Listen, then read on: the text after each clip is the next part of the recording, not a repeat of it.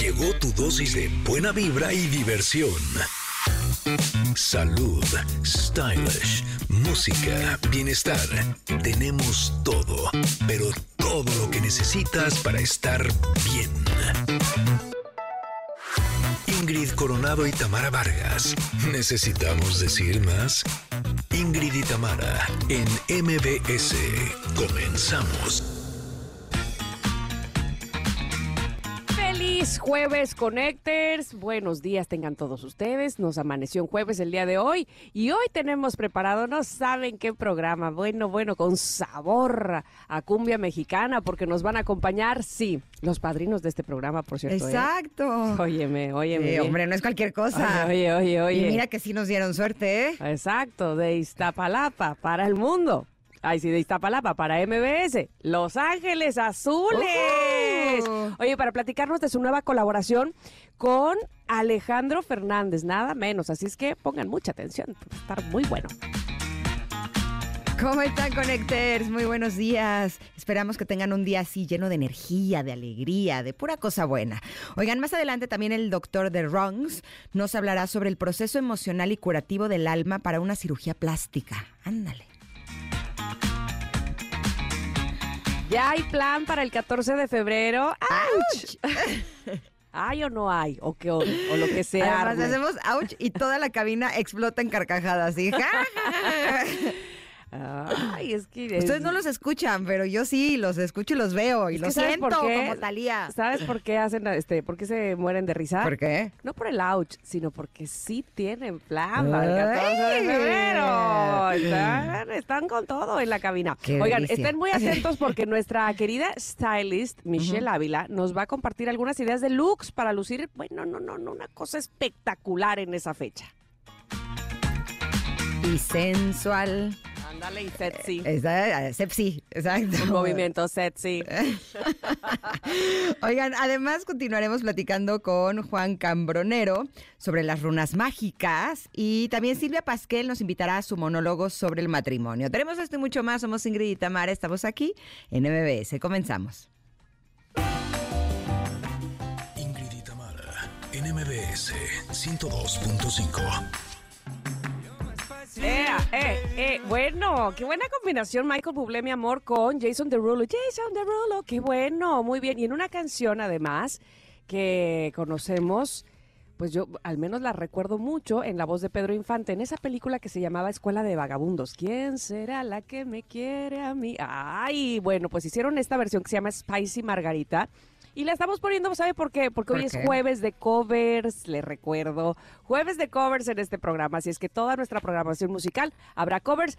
En la entrada del, del bloque y a la salida, antes de irnos a corte, pondremos la original. Ah, Ah, qué bonita estamos de nuestra es música, la una verdad. música muy bonita, exactamente. Oigan, y esta canción es original del compositor mexicano Luis Demetrio y se compuso en 1953 y tiene letras tanto en español como en inglés. Y la versión en inglés fue escrita por Norman Gimbel y la canción fue grabada por varios artistas en español, incluyendo a Pablo Beltrán Ruiz, ah, y la orquesta, por supuesto, de Pablo Belt- Beltrán Luis, y les decía yo de Pedro Infante, que se me hace que es de las más famosas, pero hay muchas, muchas versiones de esta exitosa canción, ¿Quién será? Espero que les haya gustado la versión que elegimos el día de hoy para abrir este programa, porque además estaba como muy sí, sí, tú que yo y que, y entonces eso te hace, ah, este, moverte, ¿no? A mí me hace moverme la música y entonces me pone muy de buenas. ¿Cómo estaba? Que sí, que sí, que no, que no, que tú, que yo, y entonces nos hace movernos. ¿A poco no? Eh, sí, exacto. Así como tú dices, así igualito. Así nos movimos. Oigan, pues bienvenidos sean todos ustedes, Connectors. Bienvenidos a este programa que nos llena de felicidad saberlos sintonizando el 102.5 de MBS en Ciudad de México, saberlos con nosotros cada mañana y no solamente ustedes que están en Ciudad de México, sino fíjense que se unen también a todos nosotros, a todos los Connectors, los Connectors de Córdoba que nos escuchan en Exa 91.3 y los de Mazatlán también nos escuchan en Exa 89.7 y los de muchas partes del mundo gracias a la tecnología, gracias a nuestro podcast que escuchan también en diferentes partes de este hermoso país y del mundo entero. Gracias, gracias, gracias por ser cada vez más comunidad Connector. Ingrid, ¿cómo estás? También entraste con eh, eh, eh, Eh, y la- sí, yo eh, vengo de buen humor. Eso. Así fuera de que he tenido un- unas cuantas complicaciones. no tengo celular. Oh, oh. Intenté comunicarme con esta producción a través de mi computadora. Ay, dije, a través de señales de humo. No, dije de mi computadora avisarles que no tengo celular para que no se para que no se me vayan angustiando, francamente, y ves que se supone que está abierta el WhatsApp en la computadora porque ahí es donde lo uso. Ajá, ajá. Pero desde ayer mi computadora, o sea, como que ya me no sé si ya está dando las últimas. Esta se está revelando. Exacto, y entonces Ah. te juro que estuve horas enteras así intentando y no abría WhatsApp y entonces lo, lo forzaba a la salida y en eso se abrió otra ventana, intentaba apagar así hasta que por fin logré abrir el WhatsApp y ¿qué crees? ¿Qué? ¿Le escribiste a otra persona? No, Ah, me apareció que tenía que volver a sincronizarla con mi celular. ah, pues sí, pues es que si, ahí, si no está cerca, ¿cómo le hacemos? Y como no tengo celular. Exactamente. Entonces eh, no podía hacerlo. Y luego ya saben que las apps eh, del tráfico están jugando con mis sentimientos. Ahora sí que tengo un sentimiento. Y mal sentimiento. Exacto, y me lo va cambiando. Así que, a pesar, pero ¿sabes qué? ¿Sabes qué? ¿Sabes qué? ¿Sabes qué? ¿Sabes qué? Este logro es que ni así me quitaron el buen humor, fíjense. Eso, eso. Ni así me quitaron la alegría interna. así que estoy muy contenta de estar aquí con ustedes. Y por eso tenemos una pregunta del día que estoy segura, híjole, que nos va a hacer pensar. Ahora sí que vamos a pensar desde, desde No tenemos que llegar al comentario. La pregunta del día es, ¿a qué te cuesta trabajo decirle no? A la comida.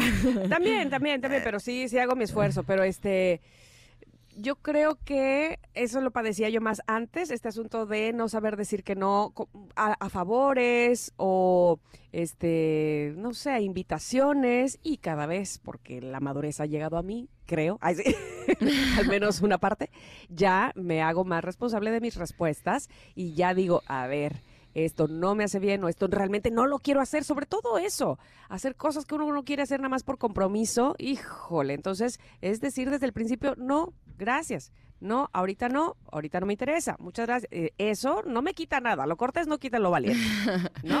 Sí, a mí la verdad me cuesta trabajo decirle no a las oportunidades de trabajo.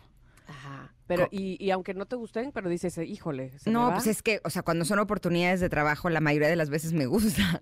Ajá. Porque pues son cosas que tienen que ver con lo que, ahora sí que a lo que uno se dedica, Pues ¿no? está padrísimo, no le digas que no. No, pues es que no siempre se puede, porque o si no, ¿qué hago con el tiempo, mana? Esa es la Así. cosa, ahí está. Entonces me cuesta trabajo, la verdad. O sea, y de veras, siempre que llega una oportunidad de cosas que me gustan, sí digo, a ver, pero puedo, y cómo le puedo hacer, y cómo puedo mover. Y últimamente sí he estado un poco con esta, esta tortura. Gracias a Dios están abriendo muchas oportunidades y pues eh, uno tiene que elegir, ¿no? A veces no, no se puede hacer todo.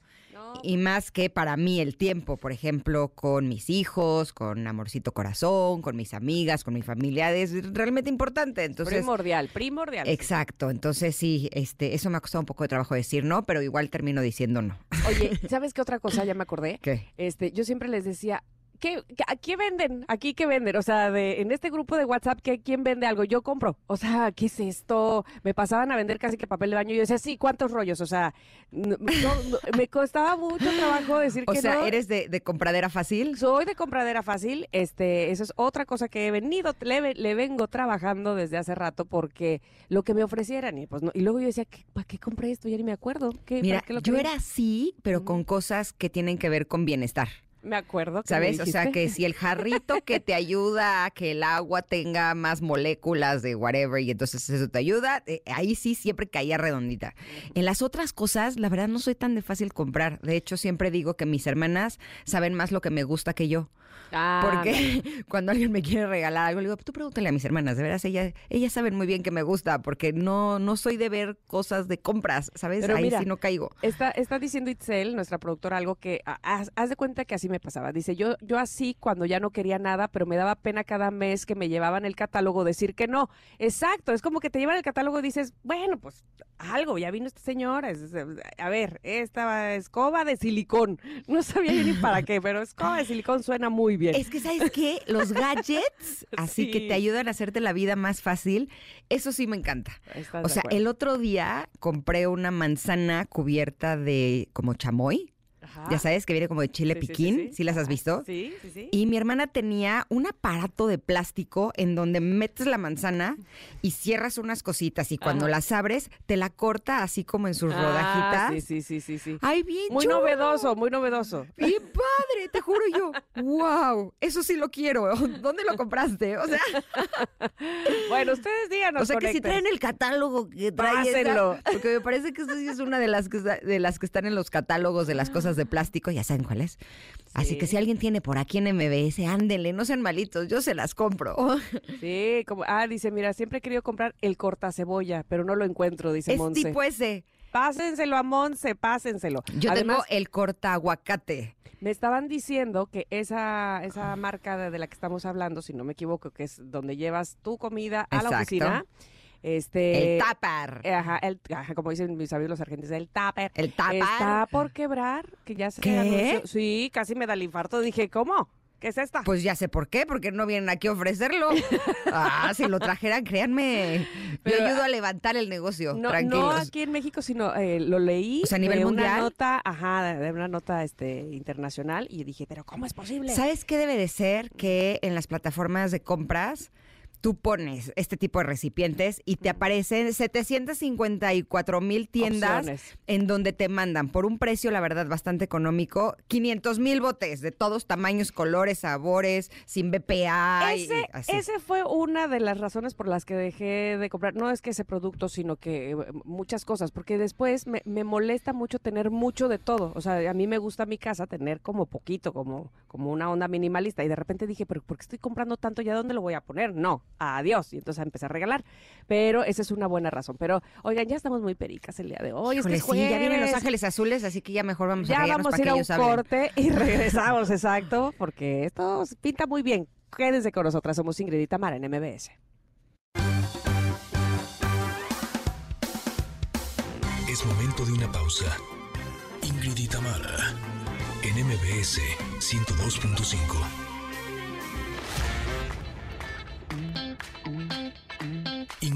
Tamara, en MBS 102.5.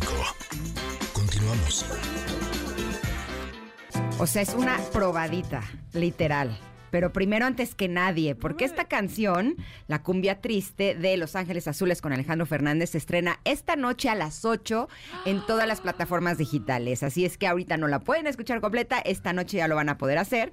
Y estamos muy contentos porque este dueto, que es el, yo creo que es de los duetos más esperados, ya se van a poder estrenar esta noche. Le damos la bienvenida a cabina a José Hilario Mejía Avante y a Jorge Mejía Avante, integrantes de Los Ángeles Azules, que nos vienen a platicar de esta canción. ¿Cómo están? Bienvenidos. Bien, Aquí bien, andamos. muchas gracias. Los padrinazos de este programa, ¿eh? Sí. Quiero decirles, sí. Eh, oye. sí. Oigan, los saludo yo también con mucho gusto. Me dejaron picada, ¿eh? Tan, taca, tan, Sí. Y luego dije, ¿qué pasó? ¿Qué Quiero pasó? más. Quiero más, siempre quiero más de Los Ángeles Azules. Bienvenidos, ¿cómo están? Sí, pues aquí muy contentos de venir a presentar este nuestro nuevo sencillo. Alejandro Fernández, Fete con Los Ángeles Azules, La Cumbia Triste. El video lo hicimos en Guadalajara. Y ya teníamos meses este, este, planeando eh, este, este FT eh, y hasta hoy que ya se pudo hacer. Me llama mucho la atención que esta canción no fue escrita por ustedes, que es escrita por Aureo Vaqueiro y Leonel García. Hay un dúo muy, muy fuerte, muy poderoso. ¿Cómo fue que se dio también la oportunidad de, de cantar esta canción? Sí, es este. Vaqueiro es el productor de Alejandro Fernández. Siempre ha trabajado con él. Y así fue como, como se, se- se dio, se dio el tema con la colaboración con nosotros. Mm. Oye, Leonel García, con razón se llama La Cumbia Triste, porque Leonel García escribe unas canciones de rompe y rasga, de que te estás este, cayendo así de la lágrima. Pero qué buena combinación. Cuéntenme, ¿cómo fueron los previos? O sea, ¿cómo fue platicar con Alejandro de qué era lo que querían eh, ambas partes, ¿no? Este, qué, qué tipo de cumbia o qué tipo de letra. Me, me causa mucho eh, curiosidad saber cómo, cómo llegaron hasta hacer la cumbia que están cantando el día, pues prácticamente el día de hoy. Bueno, es- estábamos este, platicando en el video con Alejandro Fernández y, y decía que este que él ya tenía muchas ganas de hacer un dueto con Los Ángeles Azules. Y nosotros también le, dij- le dijimos, no, pues nosotros también queríamos hacer un dueto contigo. ¿no? O nos hubiera gustado hacer un dueto con su papá, con Vicente Fernández, Claro. pero pues no se pudo. Y, y- y la maravilla de, de voz es una, yo, yo veo que es una voz barítono. Alejandro Fernández tiene todo, todos los tonos a, a partir de, de- de agudos, este, medios, graves. Maneja toda, to- toda la voz, eh, la, la tesitura bien. Y, y encaja bien en, en estos tonos de, de- de- de cumbia. Y así como el estilo de Los Ángeles Azules, que ya tenemos como hermanos tocando 45 años, tocando cumbias en todas las fiestas, en todos los pueblos, en, en todos lados, ciudades, en todos lados. Entonces ahorita, ahorita sabemos todos que la voz de Alejandro Fernández es una voz ícona en México, que representa a México, y el estilo de cumbia de Los Ángeles Azules. eh, sabemos y pensamos que ojalá este, les guste en Centroamérica y en, en Sudamérica Seguro este, sí. este dueto. No, bueno, ahora corríjanme si me equivoco, pero ustedes no fueron los pioneros en que como agrupación de cumbia tuvieran invitados de cantantes de otros géneros musicales. Pues sí, este, lo que pasa que entramos con entrega de amor con, con Saúl Hernández, mis ¿Esa fue la primera en la que fue en colaboración? Sí, con, en colaboración. ¿De Bueno, Caifanes? De Caifanes, entramos fuerte, fuerte, fue la cumbia del acordeón con Celso Piña. Exacto. Entramos este, con Jimena Sarillana. Mis sentimientos. Mis sentimientos. Y luego Eh, Natalia Lafourcade. la- la de- ella fue apenas, apenas este, con lo de Mérida que hicimos. Ah, cierto. Por el primer disco de, de poperos y rockeros fue Celso Piña, fue Saúl Hernández, este fue fueron Jimena. Eh, este Jimena, Jay de la Cueva Ah, claro. y, y después eh, eh, eh, llega este hicimos con, con esta compañía importante refresquera Ajá. hacemos el sinfónico. Cuando hace la cumbia sinfónica es cuando este pues explota, ¿no? La cumbia sinfónica del, ma- del maestro Dilón Chávez, este ya se hace eh, 17 años en sinfónica, se hace ¿Cómo te voy a olvidar en sinfónica? El listón de tu pelo El listón de tu sinfónico. pelo. Entonces es, es todo este disco este con, con los bunkers, juventud. Entonces hace este disco sinfónico que explota y después de ahí nos vamos a, a di- disco de plaza en plaza y eso sí es cumbia y es cuando ya entra Pepe Aguilar. Natalia Forcade, Alex entra, eh, entra Alex Sinter, Yuri y eh, pues entran muchos artistas más. Todos, ya nada más les faltaba Alejandro Fernández, No, literal.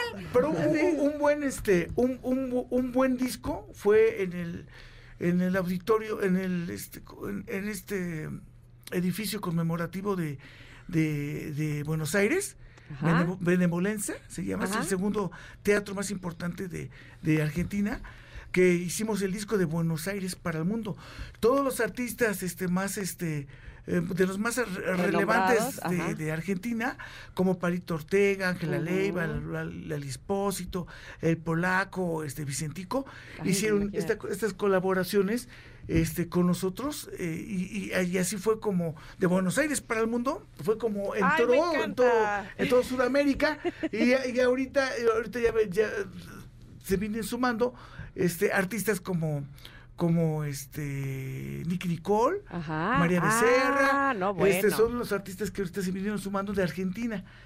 Y, y ahorita pues viene la colaboración, vi- sacamos el tema con Santana, con Santana Nada menos. este, Panteón Rococó, a todos los rumberos. Y ahorita está- estamos presentando este tema con Alejandro, Alejandro Fer- Fernández, Fernández. la cumbia triste. A ver, Sí, pero- es que son varios que Es que, claro. les- les voy a decir una cosa, este, Connectors, y yo sé que ustedes lo saben y así lo sienten, porque eh, eh, los Ángeles Azules podrán decir, es que nos escuchan en todos lados del mundo, y es que sí es cierto, o sea, no, no están O sea, no es broma. No es broma. No es exageración. no en es todas decir. las fiestas, sí, hay en todas las fiestas. Sí. Y, y no dudo ni tantito que ahora sean, que después de que ustedes empezaron con estas colaboraciones, buscando quién pudiera estar con ustedes, que ahora los artistas les busquen a ustedes para hacer colaboraciones. Es así, estoy segura, ¿verdad? Sí, es, es muy bonito porque vamos a, vamos a Bolivia, nos contrataron en Bolivia y los artistas de Bolivia colaboran con nosotros. Quieren Vamos ahí- a Guatemala y, y los artistas de Guatemala colaboran con nosotros. Vamos a Argentina y, y, pues, muchos ar- artistas soledatos que, Sí. y colaboran con nosotros. Entonces, pues este, y, y a nosotros pues también nos ayudan porque la música mexicana este, la conocen más en los países y con sus artistas y así, y así nos vamos. Luismi, estás tardándote. Ay, sí. Chayanne, ¿qué? Ricky, ¿qué pasó? Exacto, no se me ataruguen. Aquí es donde está la onda. Oye, ¿Quién de los dos es el que compone las canciones? Bueno, yo, yo compongo, siempre he, he compuesto desde niño las canciones con- de mi grupo. Este ahorita pues entraron otros autores, eh, como en esta, en esta canción de La cumbia triste. Yo compuse la canción de Entrega de amor, hay amor, eh, Mi niña mujer, Las maravillas de la vida, la canción de 17 años, ¿Cómo te voy a olvidar? El listón de tu listón pelo. Mis sentimientos, esta canción de Jimena Ujú, Sarillana, a todos los rumberos con Santana. Entonces he, he compuesto muchos, muchos temas. ¿Y dónde uno encuentra ese duende de la inspiración que le sopla de canciones tan buenas? Así, No, bueno. digo, para ir a formarse, ¿no? Bueno, mi mamá desde niño me llevó a la escuela de música. Ajá. Estuve en la Libre de Música que está en Sevilla. Luego a la Escuela de Iniciación Artística en número Sevilla. 2. En no Metro, es- Metro Sevilla. Ah, aquí en la Ciudad de. México. Sí, a, a- a dos cuadras del, met- de- de- del Metro Sevilla, sí se conoce. eh, eh, está la Libre de Música. Y después, en, cuando tenía 14 años, ya pasé al Conservatorio Nacional de Música, que está aquí en, en Mazarik, 532 en Polanco. Ahí estuve estudiando, ahí estuve 11 años estudiando. Y, y después salgo, salgo de, la- de las escuelas de música.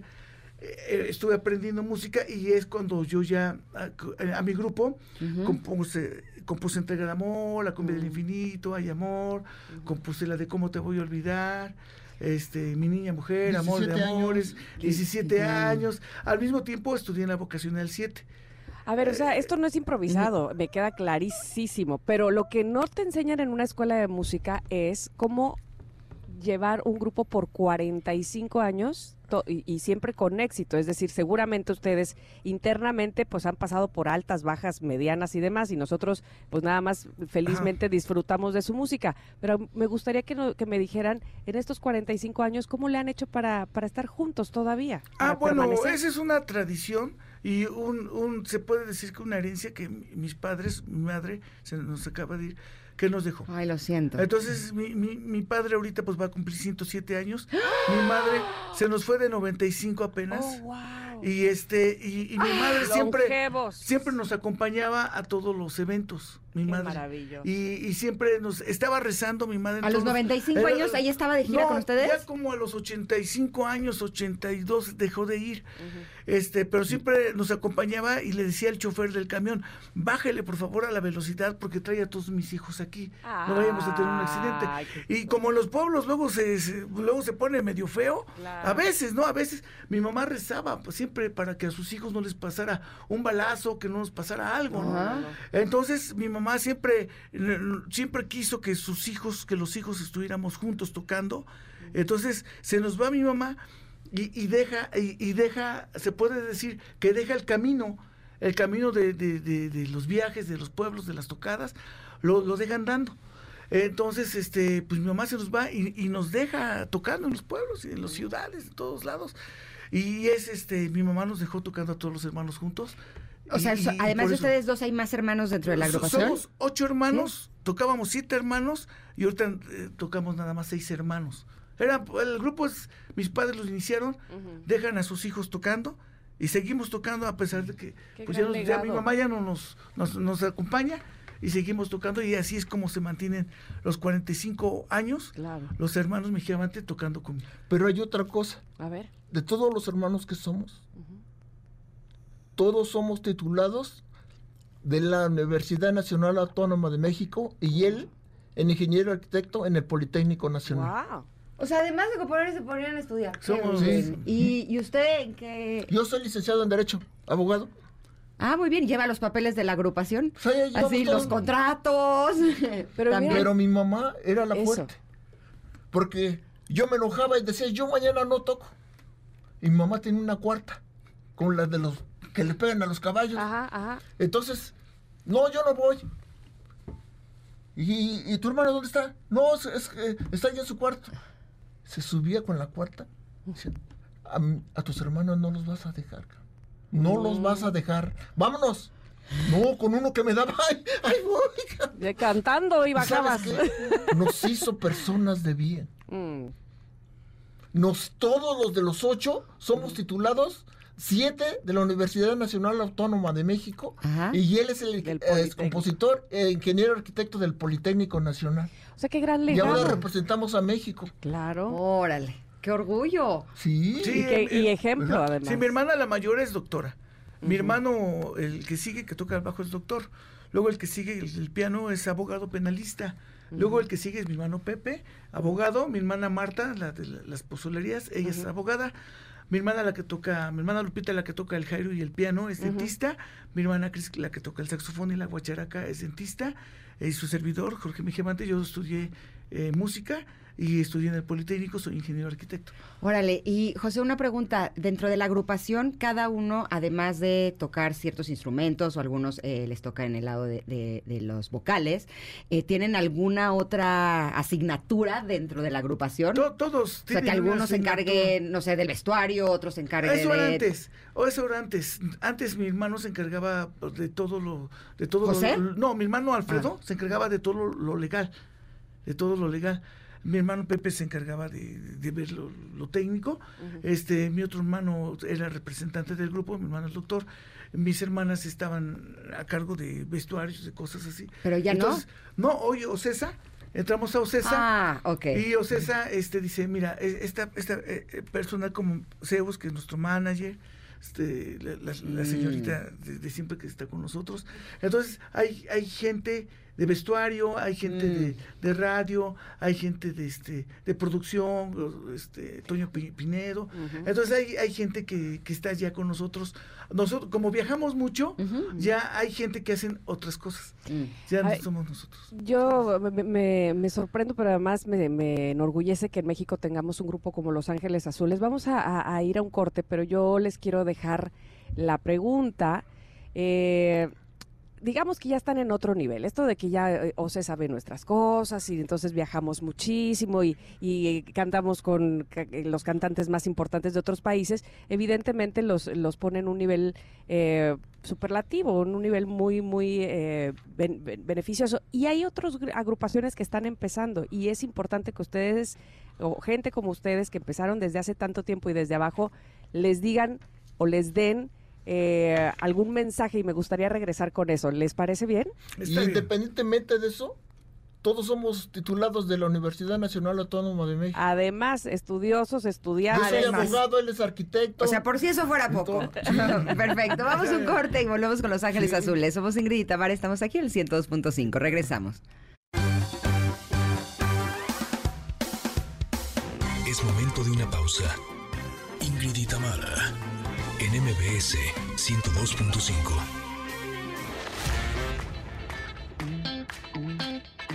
Ingrid y Tamara, en MBS 102.5. Continuamos. Bueno, bueno, aparte quiero decirles que esta es mi favorita de Los Ángeles Azules. Pero es Denise de Gutiérrez, Tam. Es Denise, es Denise. Ay, Denise Gutiérrez de Velanova. Ah, ¿en Sí, serio? Sí, sí, sí. Qué Ah, qué maravilla. cool. Oye, no, y el listón de tu pelo es lo máximo. Oigan, estoy, estamos con Los Ángeles Azules y, y les preguntaba después de todo lo que han hecho y los 45 años y las universidades y las carreras, eh, evidentemente son influencia para otros grupos y otros músicos. ¿Cuál sería el mensaje para ellos que apenas están empezando? Bueno, sí es este difícil, este, porque nosotros hemos conocido muchos grupos, muchos existen, muchos no existen. eh, eh, entonces sí es, es, es difícil porque a mucha a mucho a, a mucho músico o, o es, es costumbre no les gusta pasar a dejar a la familia a irse de gira y pasar a dejar a sus seres queridos. Y, y- y también los caracteres de, de- de- todos, no muchas veces pues todos somos diferentes, hay que saber este hay, que saber conectar el- el carácter con, pues, con todos, ¿no? Para, para poder llevar una, una armonía. Eh, más que nada nosotros porque este pues, nuestros padres nos, nos educaron desde niños así, ¿no? Que teníamos que estar juntos tocando. Pero sí, sí es muy complicado porque luego un hermano se enferma y este y así pasan cosas. Digamos que el consejo es estar comprometidos, ¿no? Compromiso con la banda, con el, con, con el grupo. Pues no tanto, no tanto es un compromiso, sino, sino que para, para empezar, pues eh, te debe de lo que estás haciendo nosotros supongamos cumbia, ¿no? Para que no se te ha- ha- ha- haga pesado, ¿no? Pues te tiene que gustar. Si tú vas, si a ti te gusta la cumbia, vas con agrado, ¿no? No, pues si, a ti te gusta otro otro ritmo, pues no. no. Claro. No, a mí me gusta otra otro estilo de música. No, pero estoy en la cumbia porque la cumbia es- no, no, a uno le tiene que gustar lo que hace para que para que lo haga con agrado y para que vaya con gusto, Eso, ¿no? Si a ti te gusta tocar cumbia, pues vamos con gusto a tocar cumbia. Pero si te gusta tocar otra cosa, pues dices, ¿yo qué estoy haciendo aquí? Se te, te tiene que gustar lo que haces, ¿no? Va. Claro. Entonces, ese es un punto muy importante. Ahora díganme una cosa, eh, esta canción de La cumbia triste en la que están en colaboración con Alejandro Fernández, ¿forma parte de un nuevo álbum o es de un álbum que ya, Ya estaba? O sea, sí va a ser un, o sea, sí viene un nuevo álbum Sí, de viene ustedes. un álbum el, el 12 de abril, sale un, un disco de vinil doble y en esta canción, esta, esta canción. ¿Y va a haber más colaboraciones en ese disco? De las colaboraciones que se han estado haciendo. Todo lo que se ha estado haciendo. Como una recopilación. Sí, es una recopilación de dos, Ok. de dos discos que Ah. ahorita, ahorita ya va a salir. Oiga, pues muchísimas felicidades a- a- al grupo. Este, me quedé pensando si es la primera vez que Alejandro Fernández canta cumbia. Yo creo que sí, ¿no? Sí, es la primera vez. ¿Verdad? Sí. ¿Y se le facilitó o no? Pues, pues o le hubiera gustado cantarla con Mickey Laure porque también es de Guadalajara, pero pues Ah. ya, ya la cantó con Los Ángeles Azules y sí se le felicitó. Bueno, la, la verdad este estaba, estaba dice, dice Alejandro Fernández, a ver muchachos, unos pasitos de cumbia, sí, aquí Sí, como bailan Los Ángeles claro. Azules, aquí unos pasitos aquí para el video, a ver, vamos a, vamos a formarnos a bailar el, el- el- el compás de cuatro tiempos de cumbia, ¿no? Y ahí estábamos, baile, baile, baile, a- pa- pues, para agarrar el sabor y después ya estaba bailando solo con nosotros. No, bueno, No, muero de pues es que no está difícil. De ver ese video y de también escuchar la canción completa. Recuerden que hoy a las 8 de la noche estará tanto en YouTube como en todas las plataformas de audio disponible esta canción de la cumbia triste de Los Ángeles Azules con Alejandro Fernández. Sí. Les agradecemos Muchas muchísimo. gracias. Estamos, Gracias, gracias. estamos este, recordando el 24 y 25 de mayo en el Auditorio Nacional. Ah, Vamos a estar aquí Ay, en, nada más. en el Coliseo de, de Reforma. Y, eh, nuestra gira empieza el, el 13 de, de febrero. Vamos a estar eh, fe- febrero, marzo y abril este, en Estados Unidos en nuestra gira. Y empezamos en Nashville, vamos a Atlanta, eh, vamos a Orlando, este, y son partes de Miami. Ajá. Eh, es lo que vamos a hacer este, este mes de, de febrero en, en- en Estados Unidos. Qué Son tres meses y 24 y 25 de mayo eh, aquí en el Auditorio, Auditorio Nacional. Nacional. Oigan, eh, me quedé más con la pregunta si en el Auditorio Nacional van a tener invitados especiales. Sí, siempre hay invitados. Por lo ¿Podemos regular, decir algunos nombres o pues, no? Siempre está Jay de la Cueva con nosotros. Ay, les- me de 17 Es de años. casa. Es de casa, 17 pero años.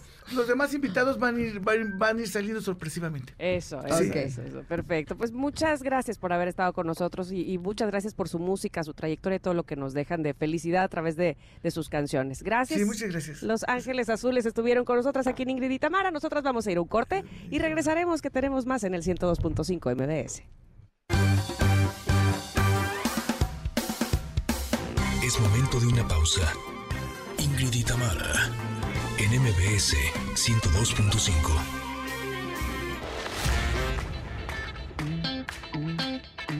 Ingrid y Tamara, en MBS 102.5. Continuamos. Miren, estamos escuchando Somos Novios eh, de Ángela Aguilar. Evidentemente esta canción es de Armando Manzanero, pero estamos en nuestro jueves de covers. Eh, y esta versión, miren, suena, suena muy, muy bien. Es una versión nuevecita con esta...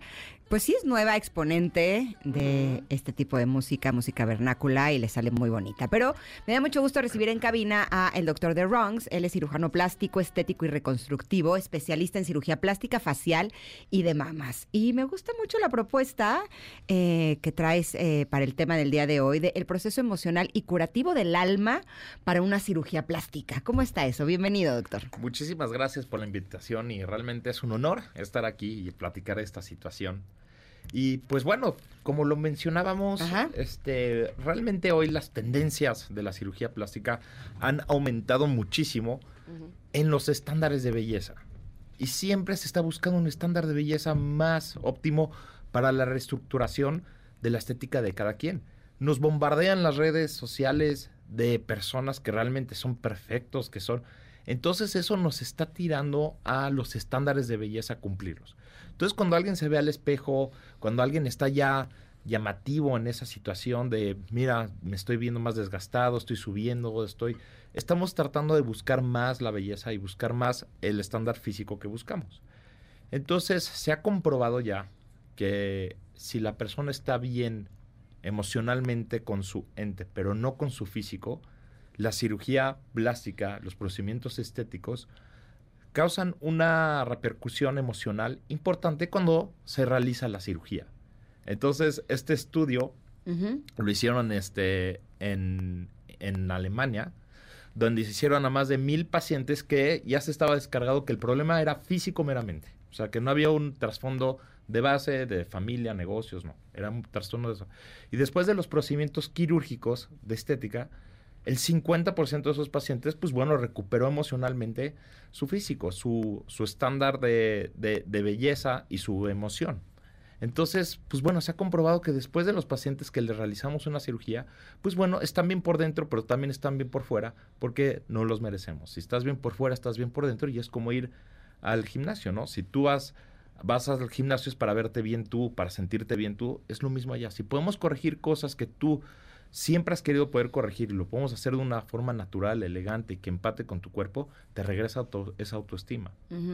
Me parece primordial, te saludo Ay. también, doctor, con Hola. mucho gusto. Eh, hablar de cómo, es, cómo nos encontramos emocionalmente, eh, cuál es la intención eh, primaria de irnos a hacer una cirugía estética, es decir, qué es lo que nos mueve. Este asunto de quiero estar como fulana de tal o ya me estoy viendo muy mal y este y, no puedo vivir con eso o me mueve más el asunto de me siento bien, me siento tranquila, me siento a gusto con mi vida, pero además de todo, quiero que eso vaya acorde a mi físico también, digámoslo así. ¿Qué, cómo, qué, qué se sugiere antes de, de hacerse una cirugía estética? Eh, que, que vayamos antes a una terapia probablemente, ¿qué, qué sugieres? Esta es una pregunta súper importante y me gusta muchísimo porque cuando nosotros determinamos y vemos que hay una situación que no se puede cambiar, o sea, que fue con la que naciste, por ejemplo, la nariz, pongámoslos de ejemplo. Es una nariz que, pues bueno, te va a causar al- algún, algún trastorno emocional si no te gusta tu nariz, ¿no? ¿Por qué? Porque no decidiste tener esa nariz, es tu componente genético. Y eso le causa a los pacientes, pues bueno, inseguridades, este, falta de confianza, se están viendo en el espejo, están haciendo ejercicios en el espejo de cómo respingarse la nariz, o están este, viéndose en foto y dicen, no, salgo muy mal en esa foto, ve cómo sale mi nariz.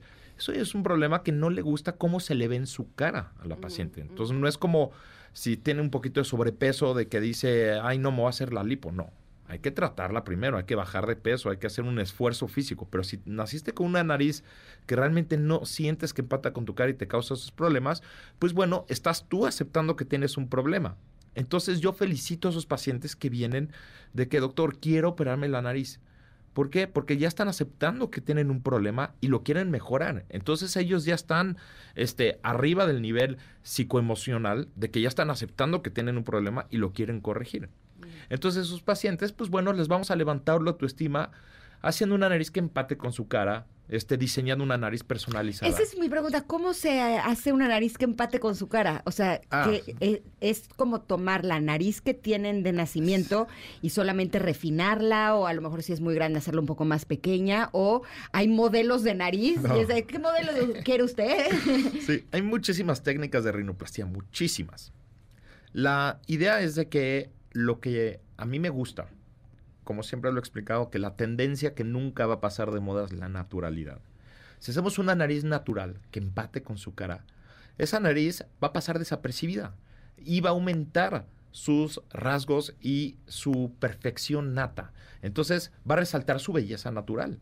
Entonces tenemos que tomar medidas de su nariz, que tiene que medir lo mismo que el nacimiento de su pelo a la cabeza, a las cejas, que tiene que medir lo mismo Ah, ¿de que su base nasal al mentón.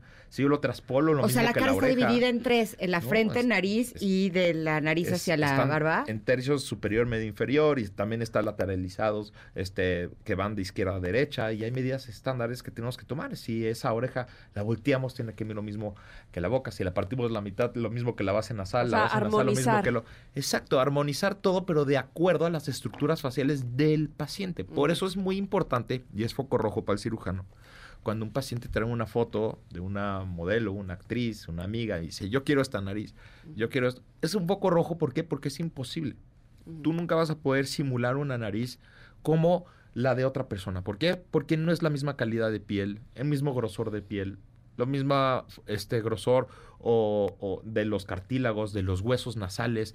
Entonces tú no puedes empatar y hacer una nariz que no tiene la misma calidad de piel como lo habíamos hablado. Entonces todo va de acuerdo al paciente. Entonces las expectativas del paciente se tienen que cumplir explicándole al paciente cuáles son sus posibles resultados y no caer en falsas expectativas del paciente.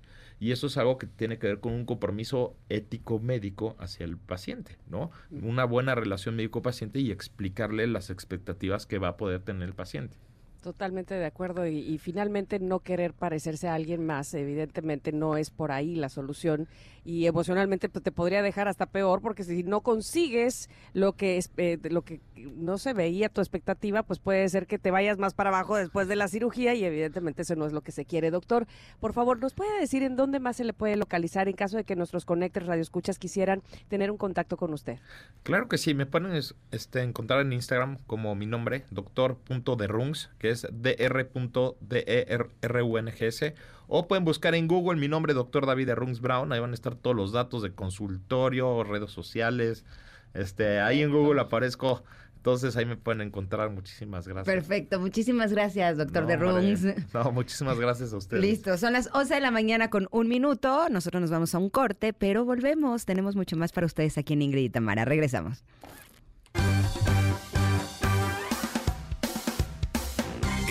De una pausa. Ingrid y Tamara, en MBS 102.5.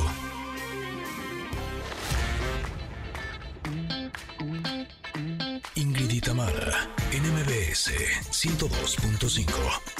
Continuamos.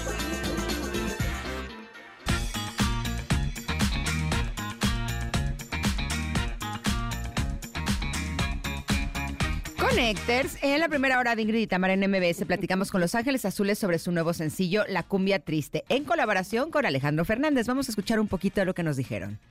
Muy contentos de venir a presentar este nuestro nuevo sencillo. Alejandro Fernández, Fete con Los Ángeles Azules, La Cumbia Triste.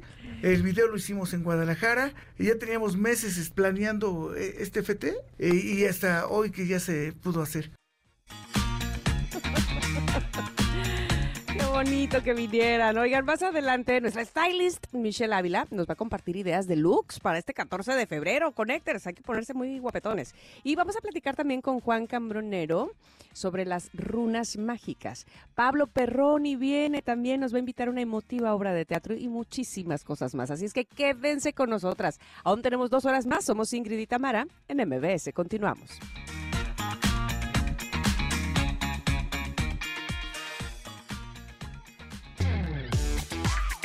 Ingrid y Tamara, en MBS 102.5. ¿Qué decían? ¿Que no iba a haber comentarot? Ah, no, pues lo que pasa es que teníamos a Los Ángeles Azules, pero ahora sí ya tenemos esta sección tan gustada de todos nosotros, en donde ahora elegí un mensaje, eh, evidentemente al azar, me conecté con este libro tan... Qué bonito está este libro de su libro, Muy ¿eh? bonito, de su carátula y sus, y, y sus tarjetas. No, hombre, y de, su sus, y de sus escritoras está bien bonito también. Este libro se llama Pregúntale al oráculo y las escritoras son Ingrid Coronado y Tamara Vargas. No sé si ustedes las conozcan. Nosotros las conocemos re bien. Preséntenlas. Ah, no. Exacto.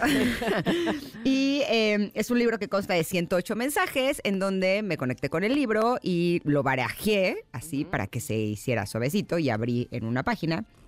Y salió una imagen súper linda de una mujer que se está abrazando a sí misma y tiene una cara de felicidad que bueno. Y además fue una sorpresa porque yo no me acordaba de este mensaje. Así es que ahí les voy. Dice así, yo conmigo. Es importante que conozcas, aceptes y ames como eres. No habrá nadie más que esté en todo momento contigo, en el ruido o en el silencio, en las buenas y en las malas, ni que sepa más de ti. Siente tu propia compañía como un privilegio. Tip, habla contigo, invítate una taza de café mientras resuelves problemas, agradece la vida y disfrutas de ti. Ah, qué bonito. y sí, eh, qué bonito el darnos cuenta que si contamos con nosotros mismos, no necesitamos realmente nada más. ¿No? A veces nos podemos sentir solos y cuando nos damos cuenta que incluso podemos platicar con nosotros mismos, puede ser hasta una actividad muy divertida. No sé si van a pensar que yo estoy medio lurias y a lo mejor sí un poquis. Pero a veces sí podría decir que estoy platicando con Dios o que platico con mi equipo espiritual, pero finalmente, si me vieran de fuera, pues cualquiera pensaría que estoy hablando sola. Sí, o a veces hablo con mi perro.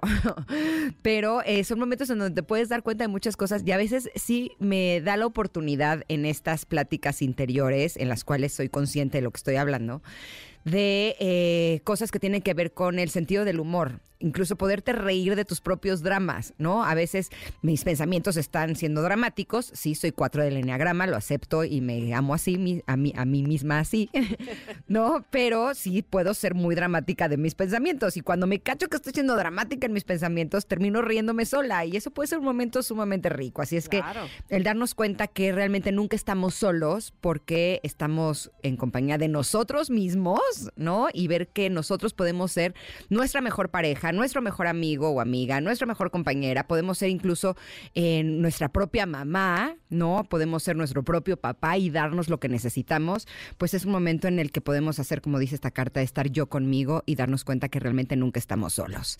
Y aparte son las 11:11, pueden pedir un deseo. Ay, o sea, todo se alineó, qué barbaridad. Oye, me gusta mucho esto que dice esta imagen, esta carta de este maravilloso libro, ¿verdad? Porque no hay nada peor que no tener una buena relación con uno. O sea, hay que reconciliarnos con, nosotros. Eh, ¿Les ha pasado que se molestan consigo mismos por decisiones que tomaron y que al final fueron un fracaso y que dijeron, bueno, pero ¿en qué momento? ¿Pero por qué? Soy una tonta, Ok, pues eso pasa también en la vida de todos. Evidentemente, esta vida tiene errores y, y, aciertos y uno va caminando por la vida, pero, pero pues vas caminando con la vida contigo.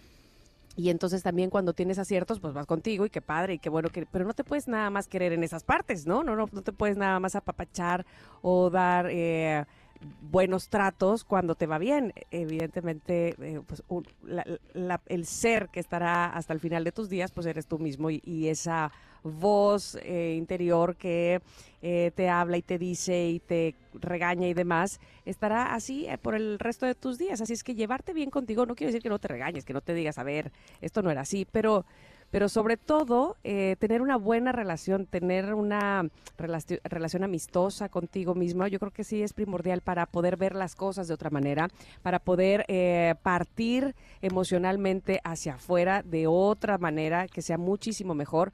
Así es que comprenderte, entenderte, porque además también sucede que cuando tú no te estás entendiendo, difícilmente te entienden allá afuera. ¿Estás de acuerdo? Traes un rollo contigo, este, te enojas, te aplacas, te regañas, y eso es lo que finalmente estás eh, mostrando hacia afuera. Y entonces hay veces que dices, ¿por qué la gente está tan, tan irascible? ¿Por qué la gente está eh, tratándome de esa manera? Bueno, porque de alguna manera están viendo reflejado cómo te tratas tú a ti.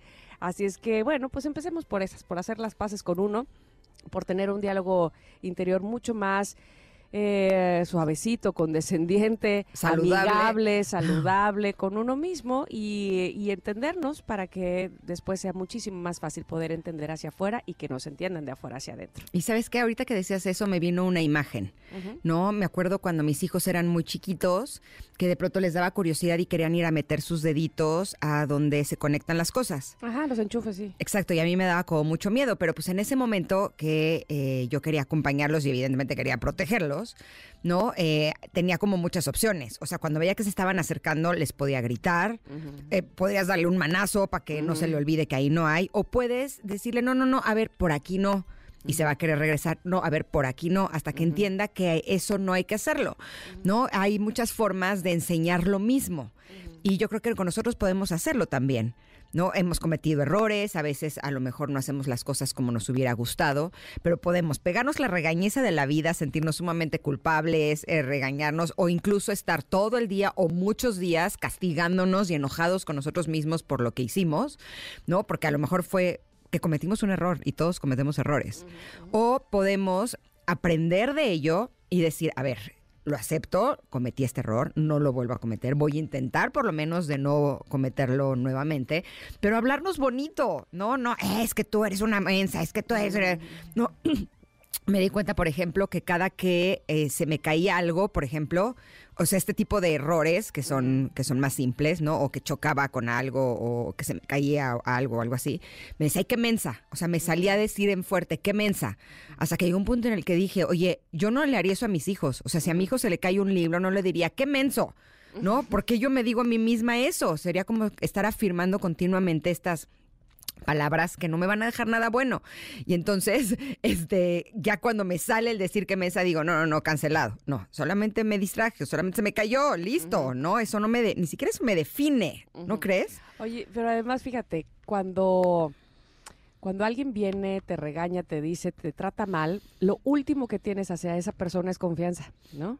Y entonces, cuando tú eres quien te trata mal, claro, no, no puedes tener confianza en ti eh, porque pues porque no te has ganado esa confianza de ti misma, ¿no? Y entonces ahí derivan muchas cosas de este sentido de seguridad, de autoconfianza, de decir, claro, la puedo, claro, porque aunque me equivoque puedo hacerlo o puedo intentarlo otra vez y no pasa nada.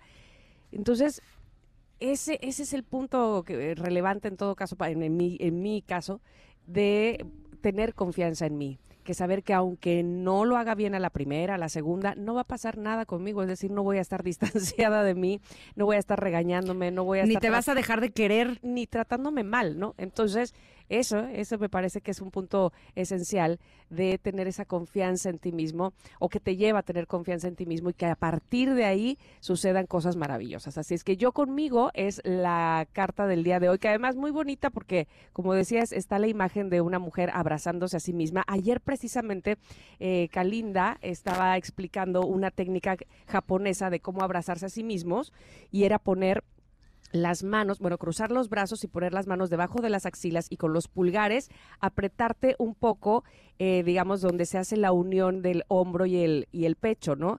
Y permanecer así un tiempo y este, activabas eh, ciertos puntos que inclusive para la acupuntura son importantes, como dándote justamente ese apapacho a ti misma y que se hiciera esto, este, por ejemplo, eh, siempre se recomienda una vez que amanece, una vez que despiertas, como a la primer persona a la que vas a entregar cariño es a ti misma. Y sabes qué, yo me he dado cuenta porque además eh, soy una persona que, como ustedes saben, estuve muchos años sin pareja.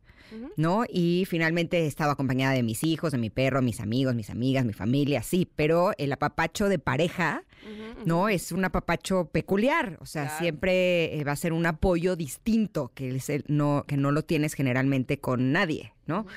Y eso me hizo que desarrollara técnicas de acompañamiento hacia mí misma para no sentirme sola y no sentir que no, que no tenía el apoyo de, ¿no? Entonces eso no quiere decir que en esos nueve años no hubiera momentos en los que decía, pero es que yo quiero tener pareja. Sí, sí me azoté. La verdad, sí, lo acepto, lo reconozco.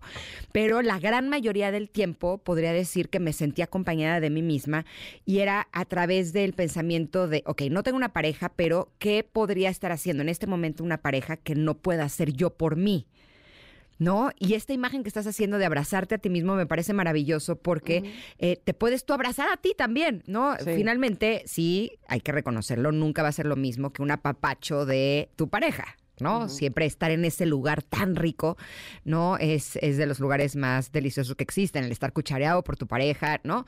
Tiene evidentemente un nivel mayor, pero a nivel emocional, cuando necesitas como ese pequeño apapachito, sí te lo puedes dar, o si necesitas apoyo, apóyate tú, ¿no? O si necesitas alguien que te diga cosas bonitas y que te diga que sí puedes lograr algo, dítelo tú, ¿no? Y si necesitas a, a una mamá que esté contigo y que te dé este apoyo emocional, también te lo puedes dar tú, o sea, cuando reconoces conocí que yo podía darme, todo lo que yo necesitaba, es cuando mi pareja llegó. No, es curioso que pase eso. Ay, que se te fue la voz. ¿Qué pasó? Pero bueno, no, no te ahogues, por favor. Estás viva, estás bien, estás, te veo, te veo, te, te veo, te siento. bueno, lo que Ya sí es verdad. Ah, ya, qué bueno, qué bueno. Lo que es verdad, este, también, es que esta carta está compartida para ustedes, como todas las del comentarot, en nuestro ex, arroba Ingrid Tamara MBS. Ahí la pueden eh, obtener, la pueden eh, compartir, pueden profundizar más en ella, pueden apapacharse a través de ella porque pueden leerlo y eso seguramente les vendrá bastante bien. También en el WhatsApp 5578-65125. Nosotros vamos a ir a un corte, vamos a regresar que tenemos mucho para ustedes, sí, aquí en el 102.5 somos Ingrid y Tamara.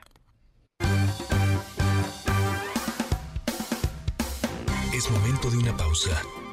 Ingrid y Tamara, en MBS 102.5.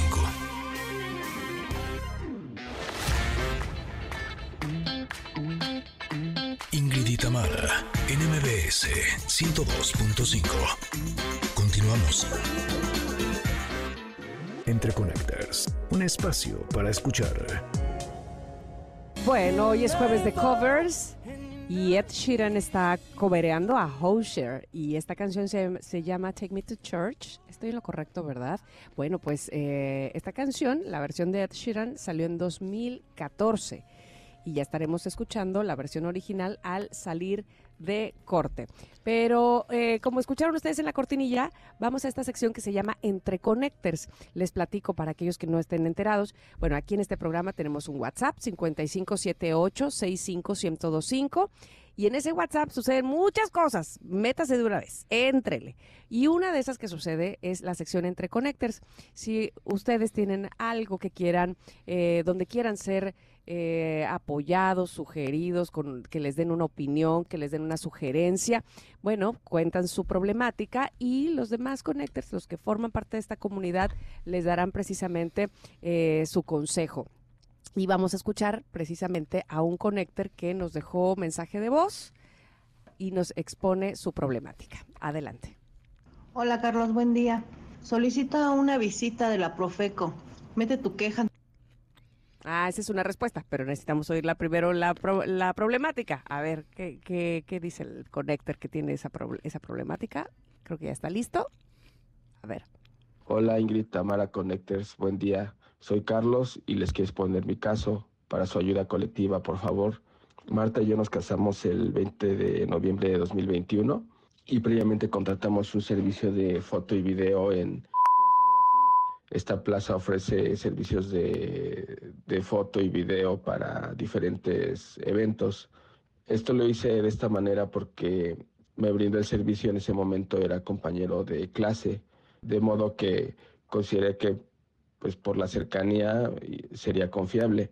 Eh, no hice como tal un contrato ni firmamos nada, de hecho en esta plaza no hay como una formalidad para los servicios, solo tengo eh, notas, WhatsApp, comprobantes de, de pago y bueno, llevo ya dos años que no me puede entregar y pues me da largas. Este le hablo por teléfono, eventualmente me contesta por WhatsApp. He ido tres veces a su local después de, de ya ver que no me da respuesta y me dice que me entrega. Entonces, pues la verdad es que no sé si pueda esto gestionarse con Profeco, porque pues como tal no tengo algo formal de, de contrato. Muchas gracias, buen día. Me da algo. Ya sé. No, Imagínate las fotos y el video de tu boda. O Sí. sea, no es de vamos a tomarlas otra vez. No, no, evidentemente no. No y- puedo creer el coraje, Carlos. Qué horror. Hijo, no, es que sí habría que ver la forma de poder recuperarlo. A lo mejor sí, a través de Profeco se puede lograr, ¿no? Yo no creo que se necesite necesariamente un contrato con que tengas las notas de que pagaste por el servicio. No sé si a lo mejor tengas mensajes de por email o mensajes de Dice que WhatsApp. sí, de WhatsApp, ajá. No, con eso se puede comprobar y se puede hacer un caso. ¿Qué tal la abogada aquí hablando? Pero eh, normalmente esas cosas sí son pruebas. no, la cosa es que sí tengas con qué comprobar que eh, necesita entregarte el material y a lo mejor Profeco sí podría eh, hacer el trabajo de entregártelo. ¿No? Y, y en, eh, en su defecto, porque algo me dice a mí, desgraciadamente, que ese material no existe, porque si no, ¿cuál sería el impedimento para entregártelo? Pues que te regresen el dinero, ¿no? Eso es importante. Híjole, pero con una penalización. O sea, porque ya no tienes tu material fotográfico de tu boda. O sea, eso es algo que no tiene precio, ¿no? Sí, pero bueno, ahí sí me parece que es que, ahí sí tendría que haber algo por escrito que diga y si no cumple, entonces se le penalizará este con tal cosa. Y en este caso no, por lo menos regresar el dinero de un eh, servicio que no fue dado me parece lo más justo. Pero ¿qué dicen los connectors? ¿Cuál es el consejo que le dan a Carlos? Escuchemos. Hola Carlos, buen día. Solicita una visita de la Profeco. Mete tu queja ante la Profeco y ellos realizan una visita. A mí me sucedió en alguna ocasión y en automático me regresaron el, el dinero que yo ya había dado por el servicio que nunca me brindaron. Buenísimo, quiere decir que sí funciona muy bien. Y mira, por ejemplo, mira, ella dice, buen día comunidad Connector, mi consejo sería que realices la demanda para que a otras personas no les pase lo mismo. Entiendo tu impotencia ya que son recuerdos muy importantes, pero espero que como es una persona que tú conocías te den tus fotos. Híjole, pues es que por lo visto el que sea la persona que conocía no está funcionando, ¿no? Exacto, no garantizó nada. Eh, Rogelio dice, Carlos, claro que debes ir a Profeco, ellos investigarán la plaza y probablemente así puedas recuperar las fotos y videos. Y esto que dice Shell es interesante, ¿eh? dice, hola comunidad, deberían de quemarlo en redes sociales para que más personas no caigan en problemas como ellos. Pues eso sí podría ser una buena opción, saber cuál es el servicio para que la gente no vaya a ese servicio, porque si le pasó a Carlos, pues a lo mejor es probable que le haya pasado a más, ¿no?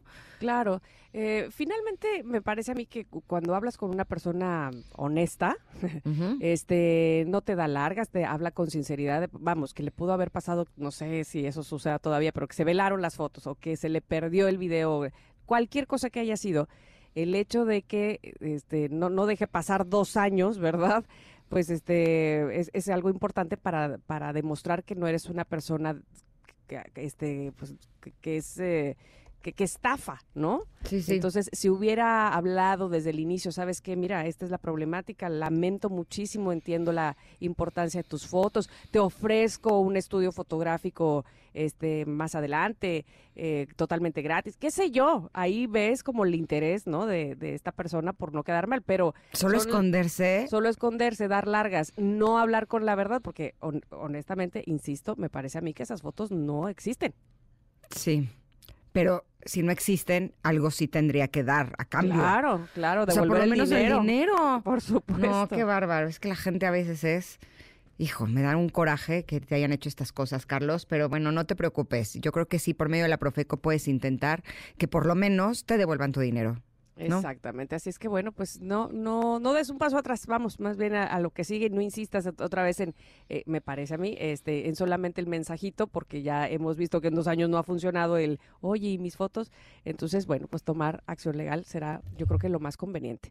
Vamos a ir a un corte, Connectors. Gracias siempre por estar con nosotros conectados y además platicarnos. Bueno, nos han platicado cosas tan personales que agradezco de corazón que lo hagan así. Eh, el 5578-65125, ese es nuestro número de WhatsApp. Ahora sí, vamos con... Con un corte. Exacto. y volvemos. So- Somos Ingrid y Tamara en MBS. Es momento de una pausa. Ingrid y Tamara, en MBS 102.5.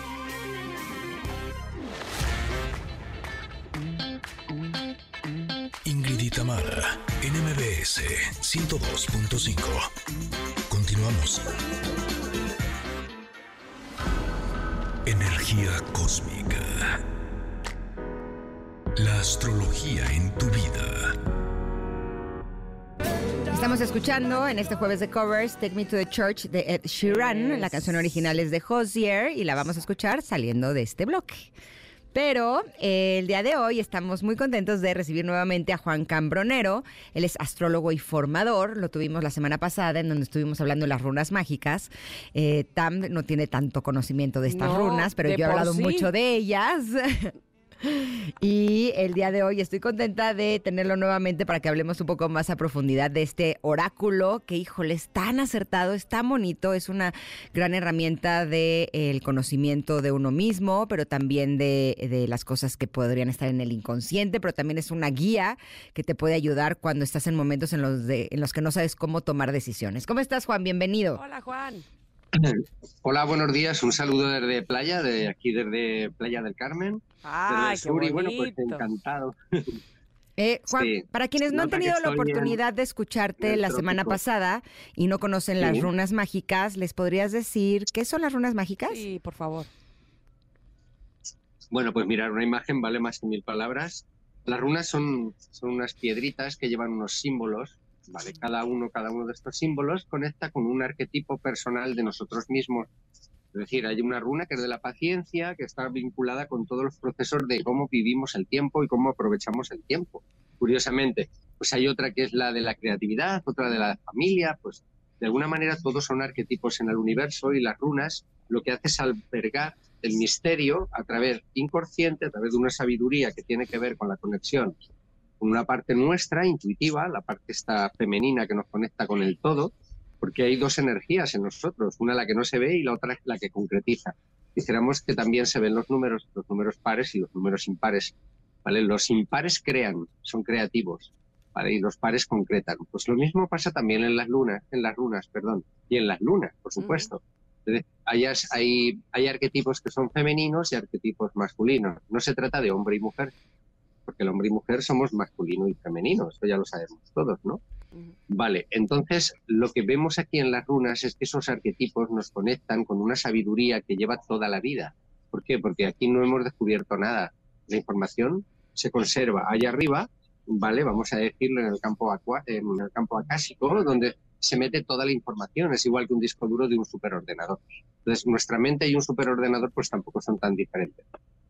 Cambian los tejidos de construcción. Unos son biológicos y otros son, bueno, de alguna manera artificiales. Pero el mecanismo de nuestra mente es muy parecido a un software. Y bueno, las runas nos van a encargar, ¿vale? Van a ser todos esos programas, esa programación que traemos dentro de nuestro subconsciente, nos conecta con nuestro supraconsciente y va dirigida hacia un plano, un plano de utilidad, de consejo, más allá del bien y del mal, lo que es conveniente para nosotros.